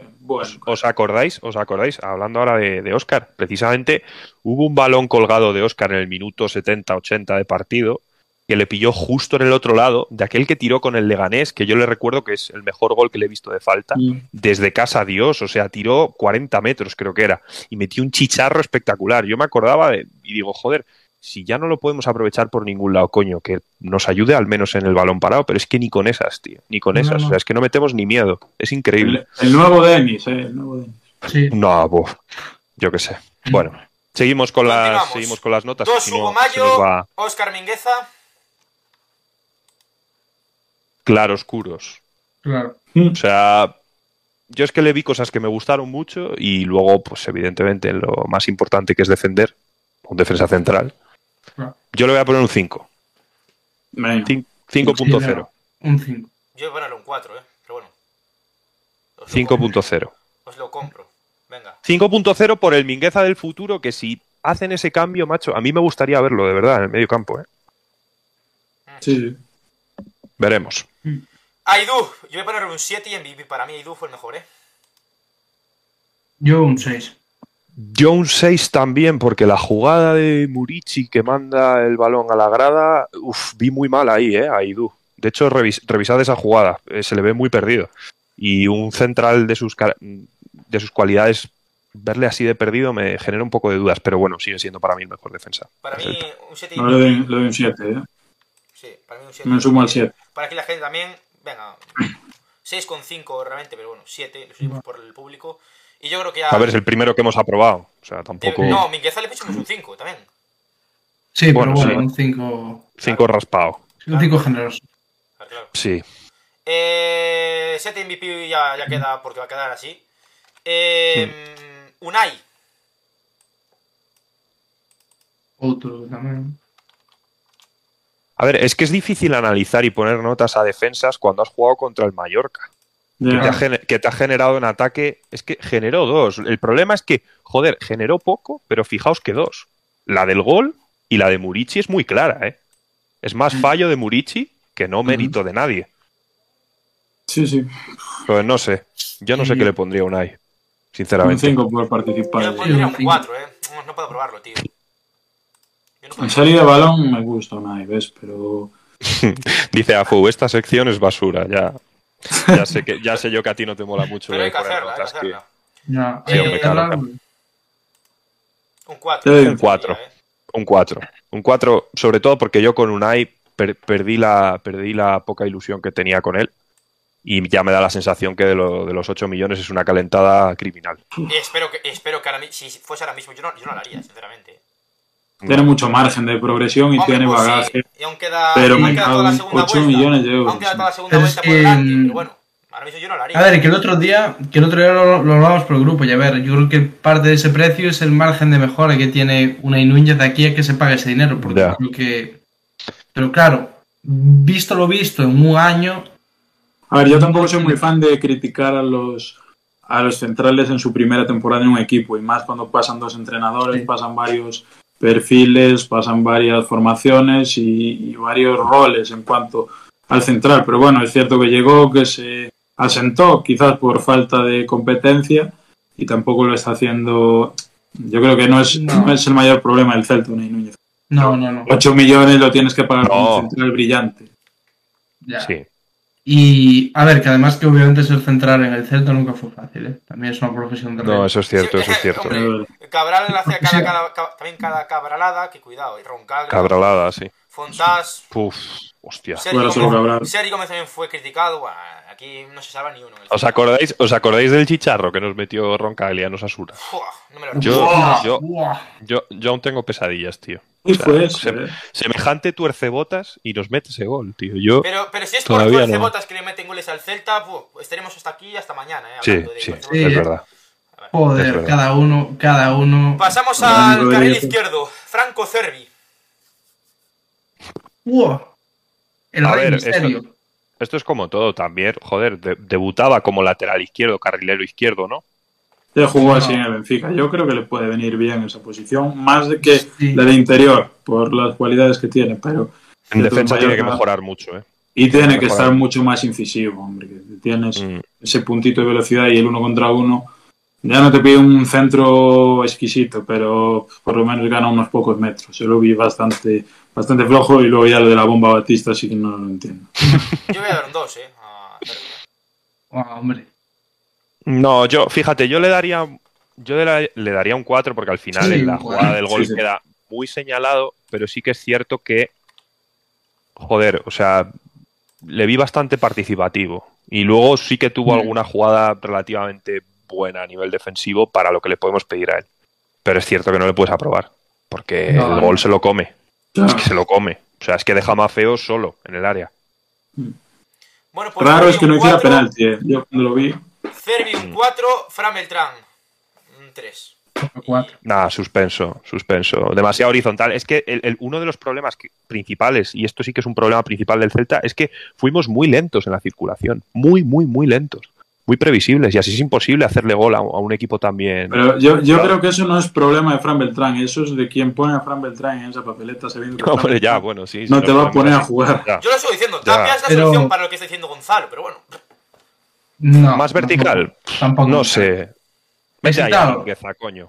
Yo, yo me, mira, con Ojo, esta pues Mingueza, po- me poca quitaba de ¿eh? pivotes Poca broma. de historias de- Es el único que filtraba balones verticales. En de- de- de pretemporada, de- en pretemporada lo hizo muy bien, ¿eh? Y con el partido, Sí. recuerdo, contra, contra el Brentford, que incluso se atrevía alguna jugada a llegar hasta, hasta el área, en el centro del campo. Se asociaba muy bien con Yago y demás, ¿eh? Poca broma. No sé. Sí, es Creo que eso también lo que. comentó Mister o Afo alguna vez de Mingueza Sí. de, de pivote. A ver, es que realmente, si coges la lista de mediocentros que tiene el Celta, es que Beltrán no, Tapia no, Oscar mm, no. Oscar es al una final- broma. Es que al Es una final lo mala único, broma, ¿qué haces? lo Es que único que, Oscar, te es sale. que Oscar es media punta. Sí, sí, sí. sí, Oscar es Oscar full, media me- punta. Oscar es full media punta. Oscar es para jugar en un 4-2-3-1 de media punta puro. Y nada Sí, de no. caer a ninguno de los costados. Ahí plantado en el medio y se acabó. Entonces, hasta que no juguemos con ese sistema, es muy difícil que veamos a un Oscar. Y bueno, ni jugando con ese sistema, yo creo, ¿eh? porque le veo muy fuera. Mm. Es que aparte a mí lo que, o sea, es que a mí lo que no me entra en la cabeza es quién coño pensó en la dirección deportiva. Denis no juega, Oscar para ese rol. Hala, listo. Es que yo creo que te ves tres partidos cualquiera de Oscar Rodríguez y te das cuenta de que no es un, un jugador para jugar donde juega Denis. Pero bueno. Continuamos entonces. Fran, nota. Cuatro. Fran, 4. 4 para Fran. Continuamos. Cabri Veiga. Lo intentó, macho. A mí me gusta que lo intente, de verdad. Por lo Mm. menos, y es cierto que no le salió como otras, otras veces, pero los tiritos esos de media distancia, seguramente te los puede dar un, un mexicano que hay por allí jugando en Grecia, pero a día de hoy nos lo da Gabri Veiga y Que, yo por cierto, personalmente ¿eh? se, se lo agradezco porque por lo menos acabamos las jugadas. Yo Sí. puedo ser por detrás de Aidú el que más me fíjate. Un 6 le daría, ¿eh? Yo le daría un seis y medio porque con balón estuvo bien y luego recuperó bastantes balones ahí en el medio campo donde le podíamos haber hecho un destrozo al, al Mallorca, porque desde luego yo el gol lo veía más por una transición que no por una jugada elaborada con el. Mallorca ya metido atrás. Y cuando le hicimos daño fue en esos valores que robaron tanto Veiga como Luca, que ahora hablaremos de él. Que me Es gustó que en también. transición, en transición el Mallorca yo sí que lo vi más, más No, flojo. jodido, jodido, sí, sí. transición jodidísimo. pero no pudimos, no pudimos aprovecharlo. O sea que para mí seis y medio. 6 y Gabri. medio. A mí seis. acuerdo. Yo un 6. 6, venga, pues bajamos Sí. al, al 6 a, a Gabri Vega, vamos con Luca de la Torre, con contento cara.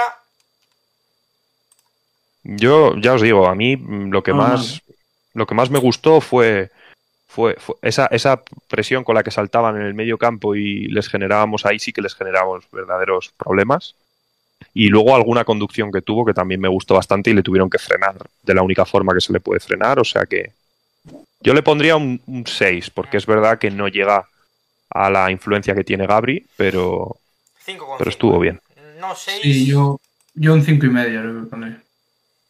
Lo que pasa es que con, con Luca me da la sensación de que le dura poco la gasolina, ¿eh? de que arranca muy Sí. bien, pero le falta ahí un punto que no sé si es Físico. ya tema de él. Sí, o sea, hay un tema físico, pero no sé si es cosa de él o cosa de que con el Chacho no, no estaba muy activo. Que imagino que en parte será por eso, pero... Y que tampoco jugó con, con la selección en el Mundial, no jugó minutos. O sea que yo creo que sí que está Vaya. físico.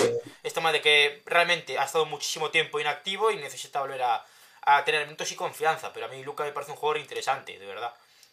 Por Mm. 5,5. Yo creo que se, se va a quedar en la titularidad. ¿eh? Creo que Cervi le va a costar ahí pelearse en ese puesto, pero me parece que de hecho el puesto está mucho más hecho para las cualidades de Luca que para las cualidades de Gabriel. O sea, perdón, de Cervi. Larsen, Sí. que falla más que una escopeta de feria, pero es que a mí me encanta, me tiene enamorado Larsen. Le falta el gol, pero. El delantero y el gol, pero bueno, para mí no, no, no debería suspender en este partido, la verdad, para ser Ya. justos con él. Y mira, que yo siempre le pido a, a, a Larsen que marque, pero. Pero bueno, Un 5. un 5 le daría. Sí, un 5. Un 5, un generoso. Un- Un 5 un cinco generoso, porque si nos sacasen el mapa de calor del Arsen, menos en el área, en cualquier lado. Es decir, estuvo en la banda, intentando ayudar a sacar el balón de la banda. No podemos tener a un tío. Vamos a ver, es bueno fuera del área, sí. Pero yo creo que donde más incidencia tienes en el propio área o cerca del área. Puedes tener a tu delantero centro referencia, entre comillas, porque tampoco lo es Yago, el- en, el, en la banda intentando sacar el balón con Cervi con, y con Luca. O sea, yo eso no, no lo termino de ver. Pero bueno, sí que es cierto que. Y luego una pena, joder, esa jugada que tuvo, que como que recortó y tiró a puerta y se le fue desviada. O sea, si llegamos Sí. a ponernos ahí por delante, habríamos visto otro partido. Un- un una cosilla que comenta aquí por el chat, que pregunta Alex Celta. Para vosotros, ¿hay falta en el gol anulado a Cervi? Ese gol, Uf, ese gol tiene tela también, ¿eh? y No creo que nos Sí. lo en hemos la dejado un poco al polémica, pero tintero. Pasó de A mí generó eso. dudas. Ah, un A ver, de ahí- empujoncito y tal. ahí- Es cierto que ya la caraja acaba porque el árbitro lo anula antes de que entre el balón, entonces como pita antes ya no se puede revisar y no sé qué historia. Pero yo, yo no lo veo tan descabellado que se hubiera acabado en el primer gol del Celta. Al final no deja de ser una pugna que tiene el Arsen con Raillo Vallen, no sé cuál de los dos era. Pero Sí. es, un, es, es intentar ganar la posición, van los dos al suelo, porque evidentemente por la inercia vas al suelo, y luego queda el balón ahí entre Cervi, Mafeo y el portero, ¿no? Sí. Hay que, hay que coño pintan ya la falta entre comillas del Arsen. No Yo sé. creo que pitó, pitó peligro. Es la típica de cuando el juego está ahí embarullado y ves que puede haber un gol raro, pitan peligro y se acabó. manda carayo que el. Mallorca tenga a Raillo, a Copete, a Nastasic, a Valien. Tiene más centrales el, el Mallorca que nosotros, ¿eh? Es preocupante. Y que centrales. eh. Madre mía. Hombre, ta- también es en lo que basan su juego, ¿eh? O sea, Claro. tienen que tener buenos, de- buenos defensas, porque si no tuviesen buenos defensas jugando así sería nada, imposible. Y otra cosa, recordemos que el Vasco Aguirre el otro día puso a los suplentes en Copa contra la Real. Ahí lo dejo, Hmm. para venir contra los dos fuertes. 5 Larsen, pasamos a Yago Aspas. Eh, dar vosotros vuestra nota, que después yo quiero dar la nota de Yago Aspas cantando. O sea que... nota de Otro, Yago. yo otro. Otro cinco. Yo un 4. Yo tengo que suspender a Yago y me duele en el alma, ¿eh? Mm. Me duele en el alma, pero lo tenemos que suspender porque obviamente sabemos lo que nos puede dar. A un cojo, ¿eh? Y con un esguince en la otra pierna sabemos lo que puede dar Yago. Y A falló Yago cosas Aspas con- le, le pesa mucho ser Yago Aspas también. Ya, Sí. puede ser, puede ser, pero Y le pesa mucho ser Yago Aspas y que no haya un futbolista capaz de darle un balón en condiciones a Yago Aspas. Yo creo que ese es uno de los grandes problemas de este Celta. Ya no estar desaprovechando a Yago Aspas año tras año con equipos y compañeros mediocres, sino dentro de los propios partidos tenerlo subiendo el balón con Migueza. Ya. ya. Es Bueno, preocupante eso. Nota para Yago que yo quiero poner la mía. Yo un 4. Yo, yo, yo dije cuatro y medio. Yo dije un 5. Pues yo iba a ser, iba a ser peor, porque mi amor, a las dos paso por ti voy arreglándote. Yo voy a darle un 2 a. Es un friki, Javier. ¿Te parece normal lo que? Pues, pues sí, la verdad. Venga, un 4 para Yago, yo le, le doy un 2, pero bueno, vosotros le dais un 4, 4 para Yago. Vamos con los del banquillo. Javi Galán, Uf, Si no, sin A, nota. a ver, yo de Javi no le voy a poner nota, pero me parece muy sintomático que te sienten por fin en el banquillo y salgas y es como si tampoco fuese contigo la historia. Es decir.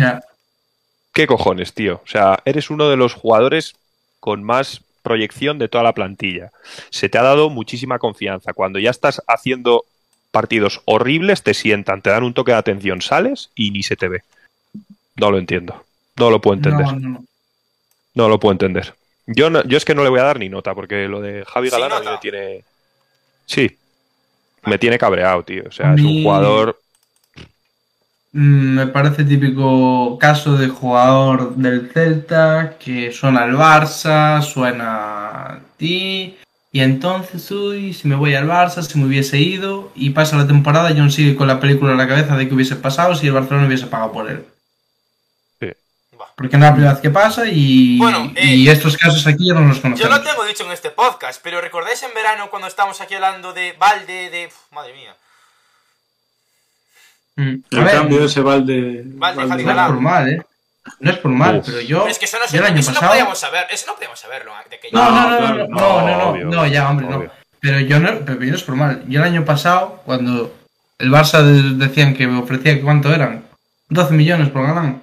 Sí, Y creo dijo, hostia, 12 millones por un tío que dio una asistencia en liga el año pasado, poniendo no sé cuántos centros, pero más de 30 seguro que sí. muy buen jugador. O sea, ya quitando, quitando los números, hombre, yo creo que es de los laterales izquierdos modernos en primera Sí. división en España, yo creo que hay pocos como ese Javi Galán que se ajusten tanto a cualquier equipo. Yo creo que a cualquier equipo le podría venir bien Javi Galán.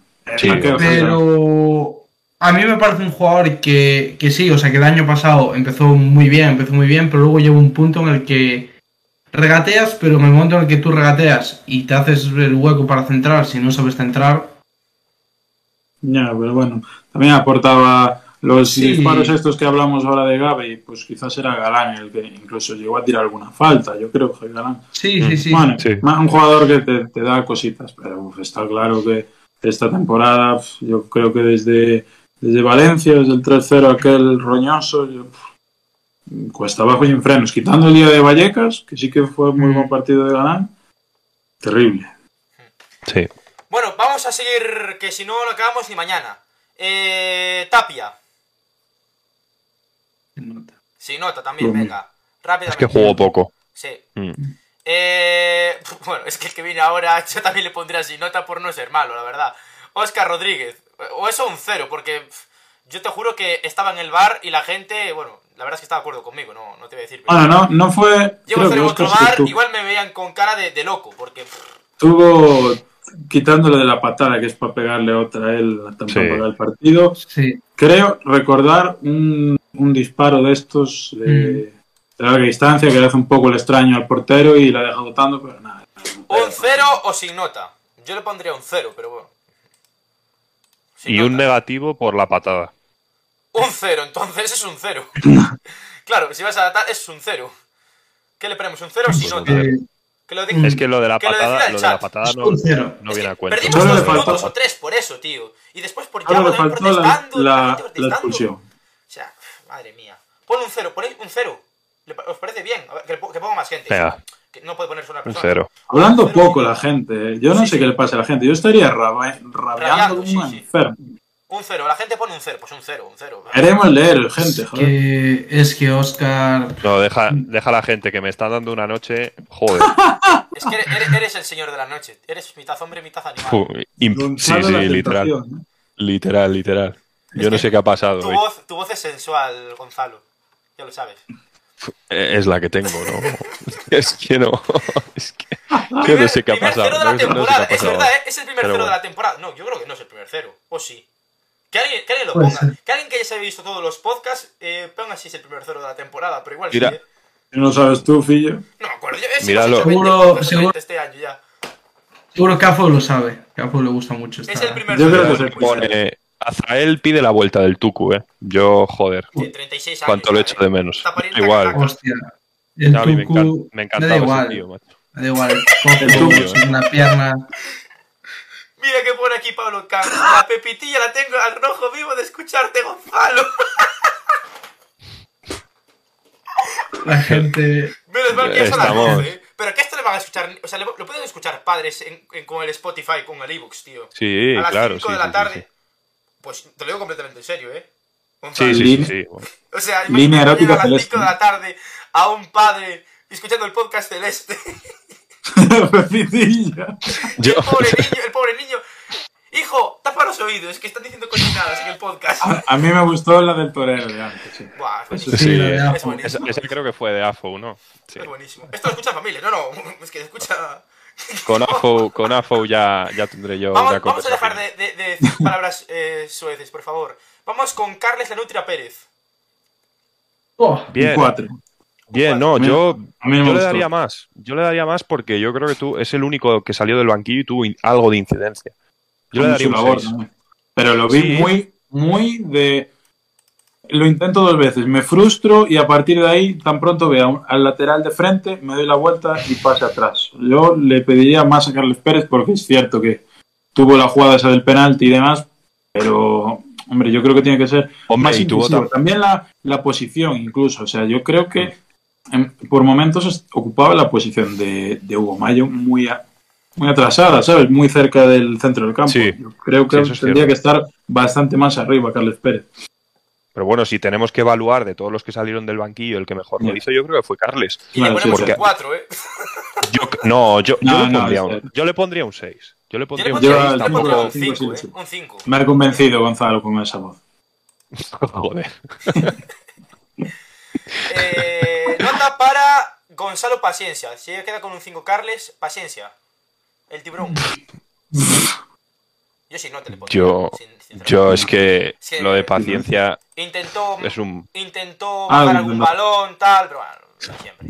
O sea, sin nota. Mira, yo te digo una cosa, con, tal, con, el, con el plan de partido que había en ese momento, que el Ma- Mallorca se iba a cerrar aún más, un delantero del que hablan que su mayor virtud es el juego en el área, no le vi rematar una sola vez. Entonces, ¿cómo evaluamos a un tío así? Sin nota. Es que no hizo nada. Es que no hizo nada. Ya. Oye, O sea, pero ¿y, qué, ¿Y qué pasa con Larsen para ser el primero o el segundo cambio en todos los partidos? Yo no sé si es tema. Porque paciencia tampoco te está resolviendo gran cosa. Y realmente, si quitas a Larsen, quitas un recurso. Porque yo creo que Aidul, realmente desde atrás, cuando se ve agobiado, lo único que sabe es meter un pelotazo y que la baje Larsen a 30 metros más, más arriba. Yo no sé por qué tanta facilidad Pues- para. Pues, sabes, yo creo que eso, el tema del cambio ese planificado, viene un poco también por salvar el culo el entrenador, porque ya saben que la posición de delantero es muy sensible y si tu delantero titular no mete goles, te van a estar diciendo ¿y por qué no sacas otras alternativas? Entonces yo creo que viene por ahí. Pero es que espero el remedio que la enfermedad, me cago en la puta. O sea, yo es que lo de Gonzalo Paciencia, mira que esto callo, ¿eh? Ya me gustaría que, que pudiéramos eh, decir algo bueno de él, pero Cuando, cuando Mal. coincidan Gonzalo, Gonzalo Ferreiro y Gonzalo Pérez en este podcast, uf, va a ser cátedra pura de, fútbol. Exceso de facha. Y coincide con un gol de Gonzalo Paciencia, que eso ya es Vamos. sí.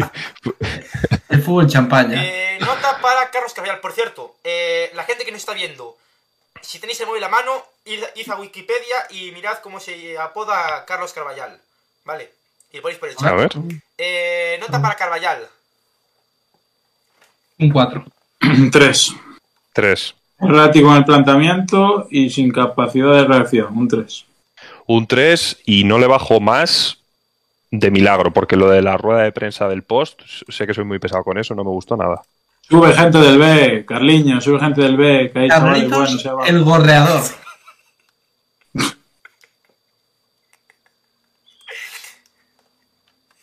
Pero, pero ¿quién? Joder, Carlitos, Hostia, eh. entre, entrenó al Besiktas. Sí, Sí, sí, sí. sí, sí, sí. sí. La foto de, de Wikipedia. Pues sí. Fue Judet, pone uno aquí, ¿Fue Cudet quién? ¿Quién fue el que Cudet? cambió el nombre.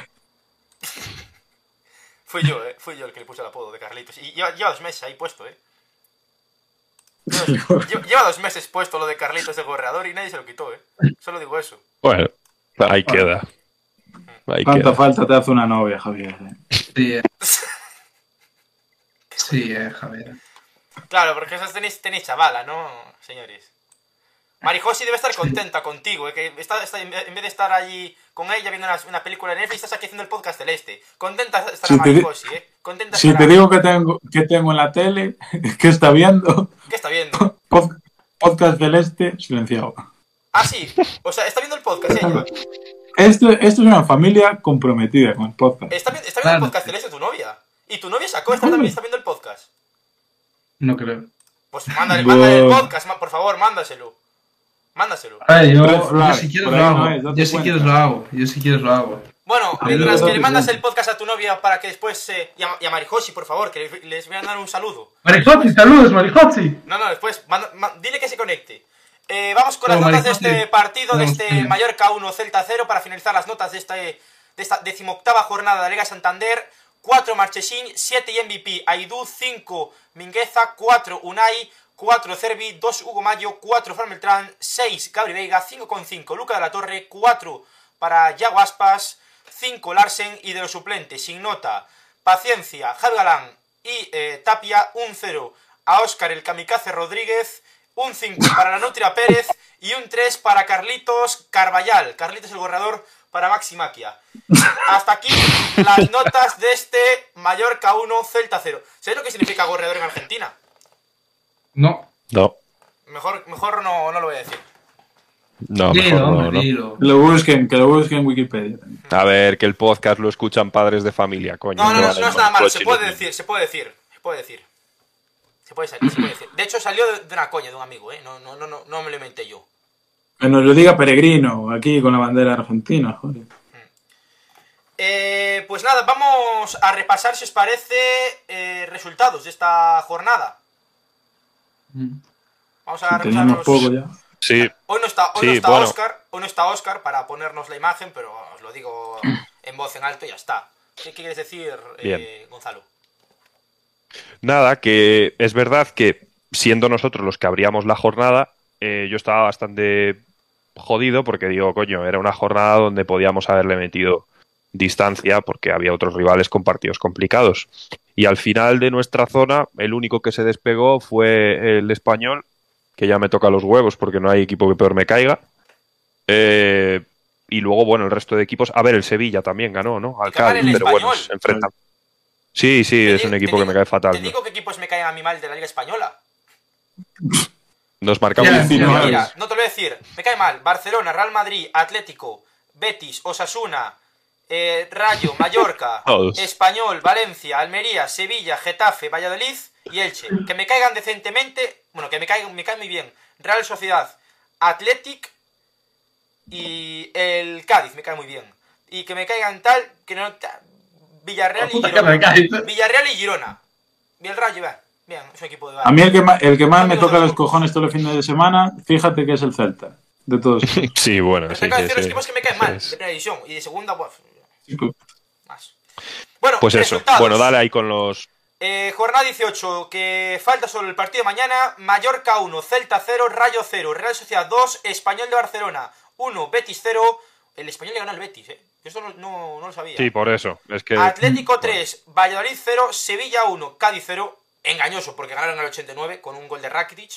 Ojo, eh. No, tampoco es que... Penalti. Eso.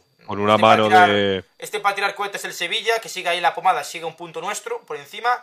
Villarreal 1, Girona 0, Elche 1, Osasuna 1, Barcelona 1, Getafe 0, Athletic Club 0, Real Madrid 2 y mañana se juega a las 9 el Valencia-Almería. Clasificación, primero el Barça con 44, segundo el Madrid con 41, es verdad que los dos primeros tienen un partido menos, tercero la Real Sociedad que está... Qué temporada, qué temporada el equipo de Qué equipo, eh. Es un equipo envidiable. Cuarto, Envidiable. el Atlético de Madrid. Quinto, el Villarreal, que está en posición de Europa League. Sexto, el Betis. Séptimo, Osasuna. Octavo, Athletic. Noveno, Rayo. Décimo, Mallorca. Undécimo, Girona. Duodécimo, el Español. Décimo tercero, el Valencia. Décimo cuarto, el Almería. Décimo quinto, el Sevilla. Décimo sexto, el Getafe. En la cuerda floja, décimo séptimo, el Real Club Celta de Vigo. Lo, lo, lo, lo, lo. Y en descenso, el Valladolid, que ojalá no salga de ahí nunca más. El Cádiz y el Elche. Hasta aquí el repaso de la clasificación y resultado de esta jornada de 18. Y se acabe la liga, se Ahora la liga. vamos con el rival directo, con lo próximo que se viene. Jacobe, todo tuyo. Bueno, pues nuestro siguiente rival en liga va a ser el Athletic Club de Bilbao, uno de los equipos favoritos de Javier Casal. El Bilbao que llega en el octavo puesto en, en liga. eh, y bueno, eh, sus principales, bueno, El partido sale el domingo 29 a las 6 y media. Lo podéis ver en Dazón si tenéis pasta. Si no, pues en Gol lo echan ahí para la gente humilde. El Bilbao, que de los sus últimos cinco partidos ha perdido dos, ha empatado dos y ha ganado uno. No sé si aquí en esta derrota No. se entra la del. La del Madrid, o sea, lleva victoria, empate, Madrid. empate, derrota, derrota. Claro. Bueno, Bueno, no cambia nada la La misma. No, no cambia nada. Eh, No, bueno, no cambia. Las principales amenazas del Bilbao, máximo goleador eh, Alex, ah no, perdón, Gorka Guruceta, perdón que lo confundí. Máximo asistente con tres asistencias, Oscar de Marcos y ocho porterías imbatidas y con Unai Simón de portero. Una pregunta, ¿cuántos ¿Cómo? años lleva Oscar de Marcos en el Athletic Club? Es que lleva ya 47. mínimo, La tira. mínimo 15 47. años lleva ya en el Athletic, ¿eh? qué locura. Y sigue a un grandísimo Sí. nivel, ¿eh? Porque Capa Sí, la verdad que Bueno, grandísimo Bueno, esta temporada. Sí, sí. De Marcos siempre fue titular en, la- en el Athletic. De Marcos era mi lateral titular en el FIFA 15. Tú imagínate Sí. cuántos años lleva este tío Pero, si, por favor, por favor. Sí. Pero si, pero si, si nunca nadie, o sea, ni, ni Leque ni Capa le consiguió quitar el, el sitio. Hombre, es que Leque, Leque, cuidado. Uf. Íñigo, Leque, cuidado. Torce botas, torce botas de Por- manual. Me sorprende que Iñaki Williams, que este año, o Nico Williams, llevase más goles. Quien no está jugando titular es eh, Muniain, ¿eh? Este año no está a un nivel... No está a un buen nivel, Mm. ¿eh? Mm. Eh, y Ese sí que Guruceta- lleva Bueno, y hay que decir, Guruceta, que es y hay que una decir que temporada buena. Guruceta, Guruceta lleva cinco goles, tres de ellos los metió en un único partido, ¿no? Si no estoy yo equivocado. Sí, Tres sí. o un doblete había sido, no sé. Mm. Pero bueno, el año pasado en segunda me metió un chat de goles también. Mm. Sí. Bueno, no, es un equipo, a ver, eh, el Athletic es un equipo que va a ser difícil sacar, sacar algo de ahí, pero bueno, eh, también es verdad que el petardo de equipo que tenemos nunca sabes. Es decir, juegas contra el Mallorca y la lías calamitosamente y luego a lo mejor llegas contra el Athletic y ganas, porque el Celta es así. Después iremos con la Pero- del partido, Veremos. ¿eh? Porque Sí, hay- y bueno, Veremos. Y como baja destacada, eh, la rata inmunda de Íñigo Martínez. Te cae mal Íñigo Martínez. Obviamente, siendo la Real Sociedad, no le voy a desear nada bueno a Íñigo Martínez y ojalá no vuelva a jugar un partido de fútbol en su vida profesional. Es verdad que tú, a ti te simpatiza la Real más que el Athletic. Eres al Sí, contrario. yo soy, que- mu- que el- yo soy muy de la. Real. Soy muy de la Real. Te gusta el fútbol champán, ¿eh? Te, gusta Sí. Bryce Méndez, lo criticabas en el Celta y Ah, ahora te lo eh, comes con patatas critiqué, en la yo Real, nunca ¿eh, lo critiqué, yo nunca lo critiqué. De hecho, la segunda publicación de Bustos Presidente es pidiendo la renovación de Bryce Méndez y diciendo que iba a ser jugador estrella. Y al final, mira, lo está haciendo. Pero la Real Sociedad. Igual, tengo, igual, tengo- no, igual tenemos que refrescarle la memoria a la gente, ¿eh? No me hagas, no me hagas poner un podcast, eh, el podcast 60 o 50, que ahí hablabas, estabas de Bryce Méndez hasta, La actitud, hasta la aquí, ¿eh? actitud, sí, la actitud a veces sí, Bueno, hombre, pero pues eso la creo que cualquier La gente que duda de mi palabra, que se vaya eh, 50 podcasts para atrás a ver qué dice este de Bryce Méndez. Este tío Sí. solo echa a la gente a ver a Wikipedia, a ver otros podcasts, a ver Sí. tal. A ver, Javi, yo de Bryce. Méndez- Yo Javi, de yo de biblioteca, Bryce Méndez- ver, por si no se cree ni... Yo de ni Bryce palabra. Méndez, yo de Bryce Méndez decía que era un jugador con un buen potencial enorme y que en su día se fue muy injusto con él porque se pretendía que fuese Yago Aspas y con 22 años obviamente no lo iba a ser, pero que a veces es cierto que Le, le faltaba actitud. A veces le faltaba actitud, también le hombre, frío, eh, también hay que decirlo.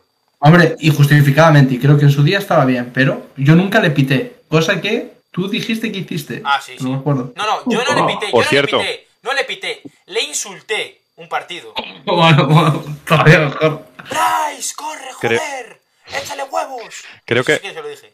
Creo que merece. merece Seguro que seguro fue eso. De verdad, ¿eh? No, no, no, seguro. llamarle otra cosa no le llamé. Vamos, pongo el podcast celeste por testigo que no lo Anda, hice. Como, como empecemos a sacar audios tuyos en la grada de animación en el minuto 80, mandando por el WhatsApp del podcast, es- nos cierran el canal y nos aparecen los geos Eso en es la puerta mentira. de Yo en los partidos del Celta. Eres un tengo- criminal. Yo en los partidos del Celta, buah, pues sería uno de hace.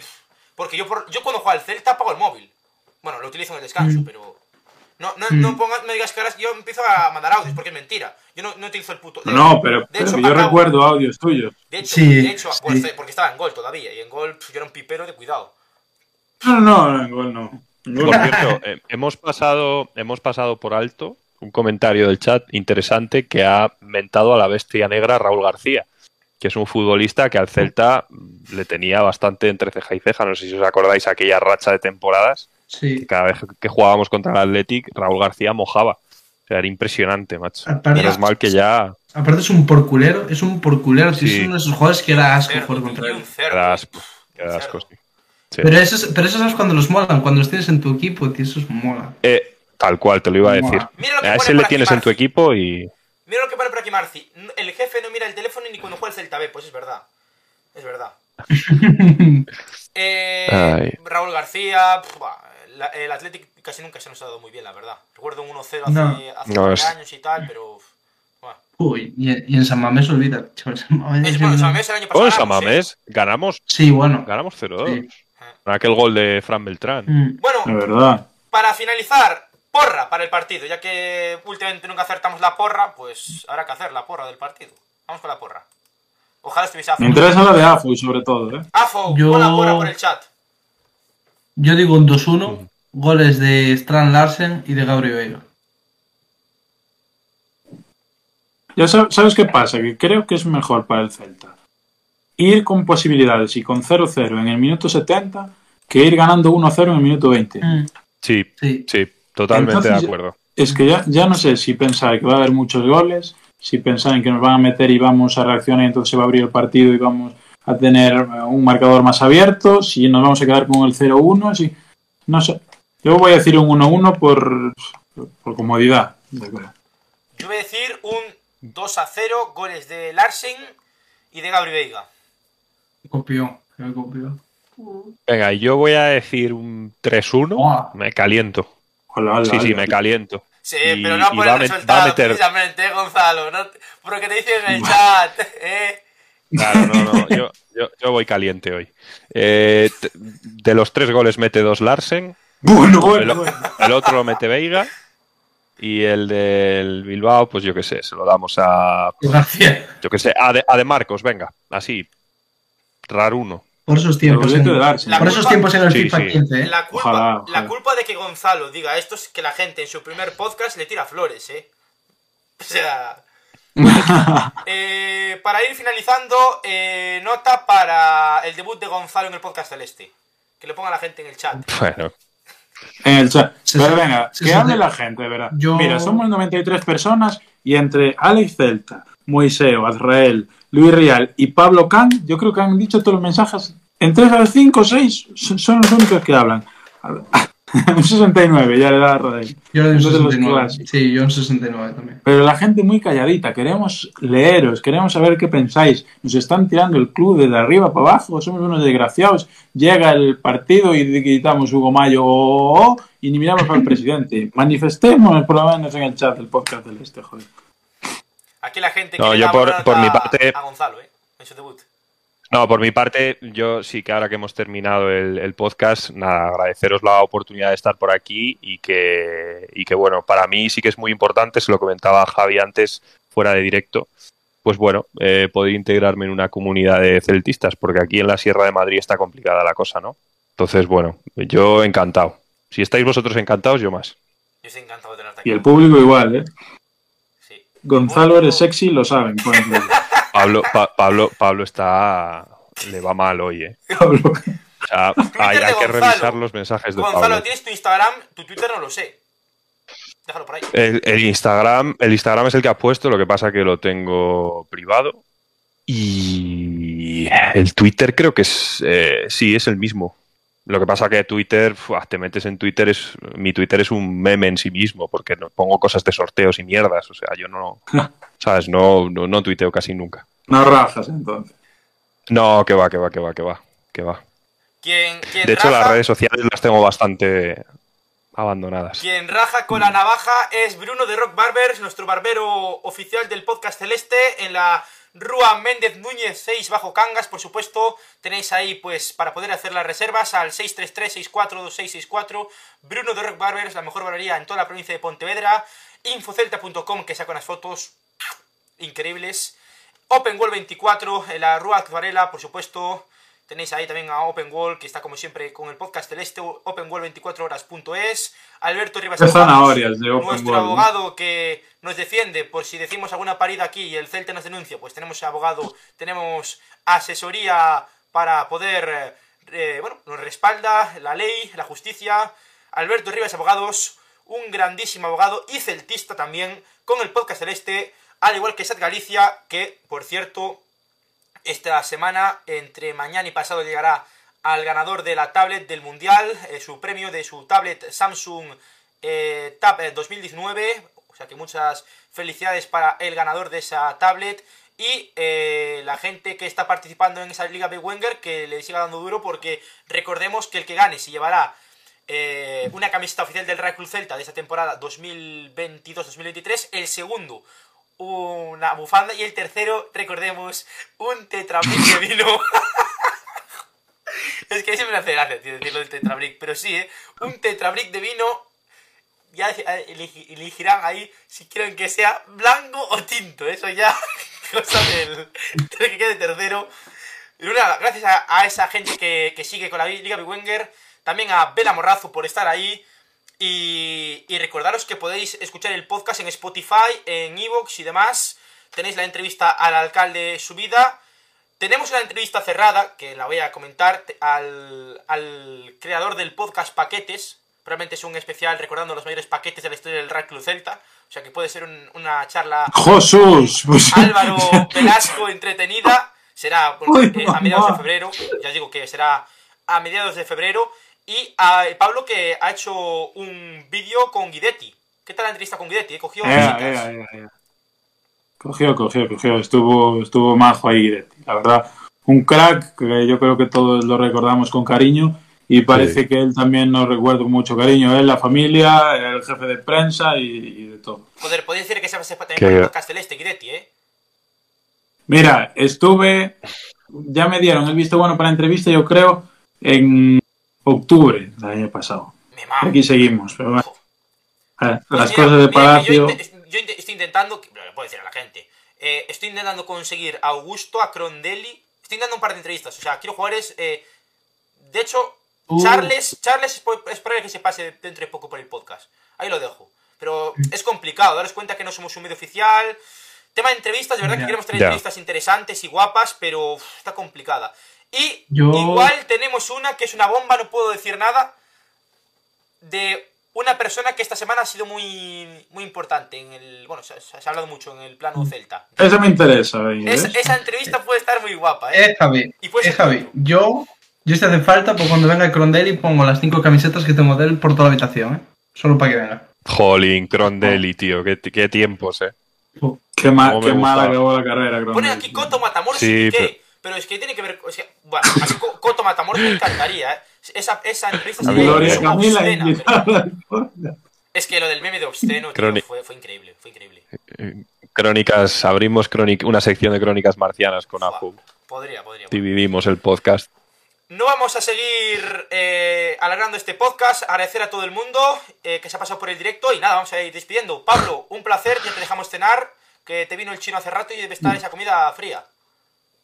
Ya la fui comiendo. Entre que íbamos poniendo, poniendo cámara y cámara, ya, ya fui apañando. Bueno, es por lo menos reírnos un poco. Porque yo de verdad lo comentaba con vosotros por el grupo cada partido que, y más abriendo la jornada, es que es el viernes y todavía queda todo el fin de semana de fútbol, que a ti ya te pintaron la cara, no tiene nada que decir, vas a la universidad y se ríen de ti, no, no puedes decir ni mira qué golazo de tal, no salen ni los resúmenes. Un coñazo, de verdad. Cada vez que juega el Celta, una losa encima, me entra hasta el sueño casi.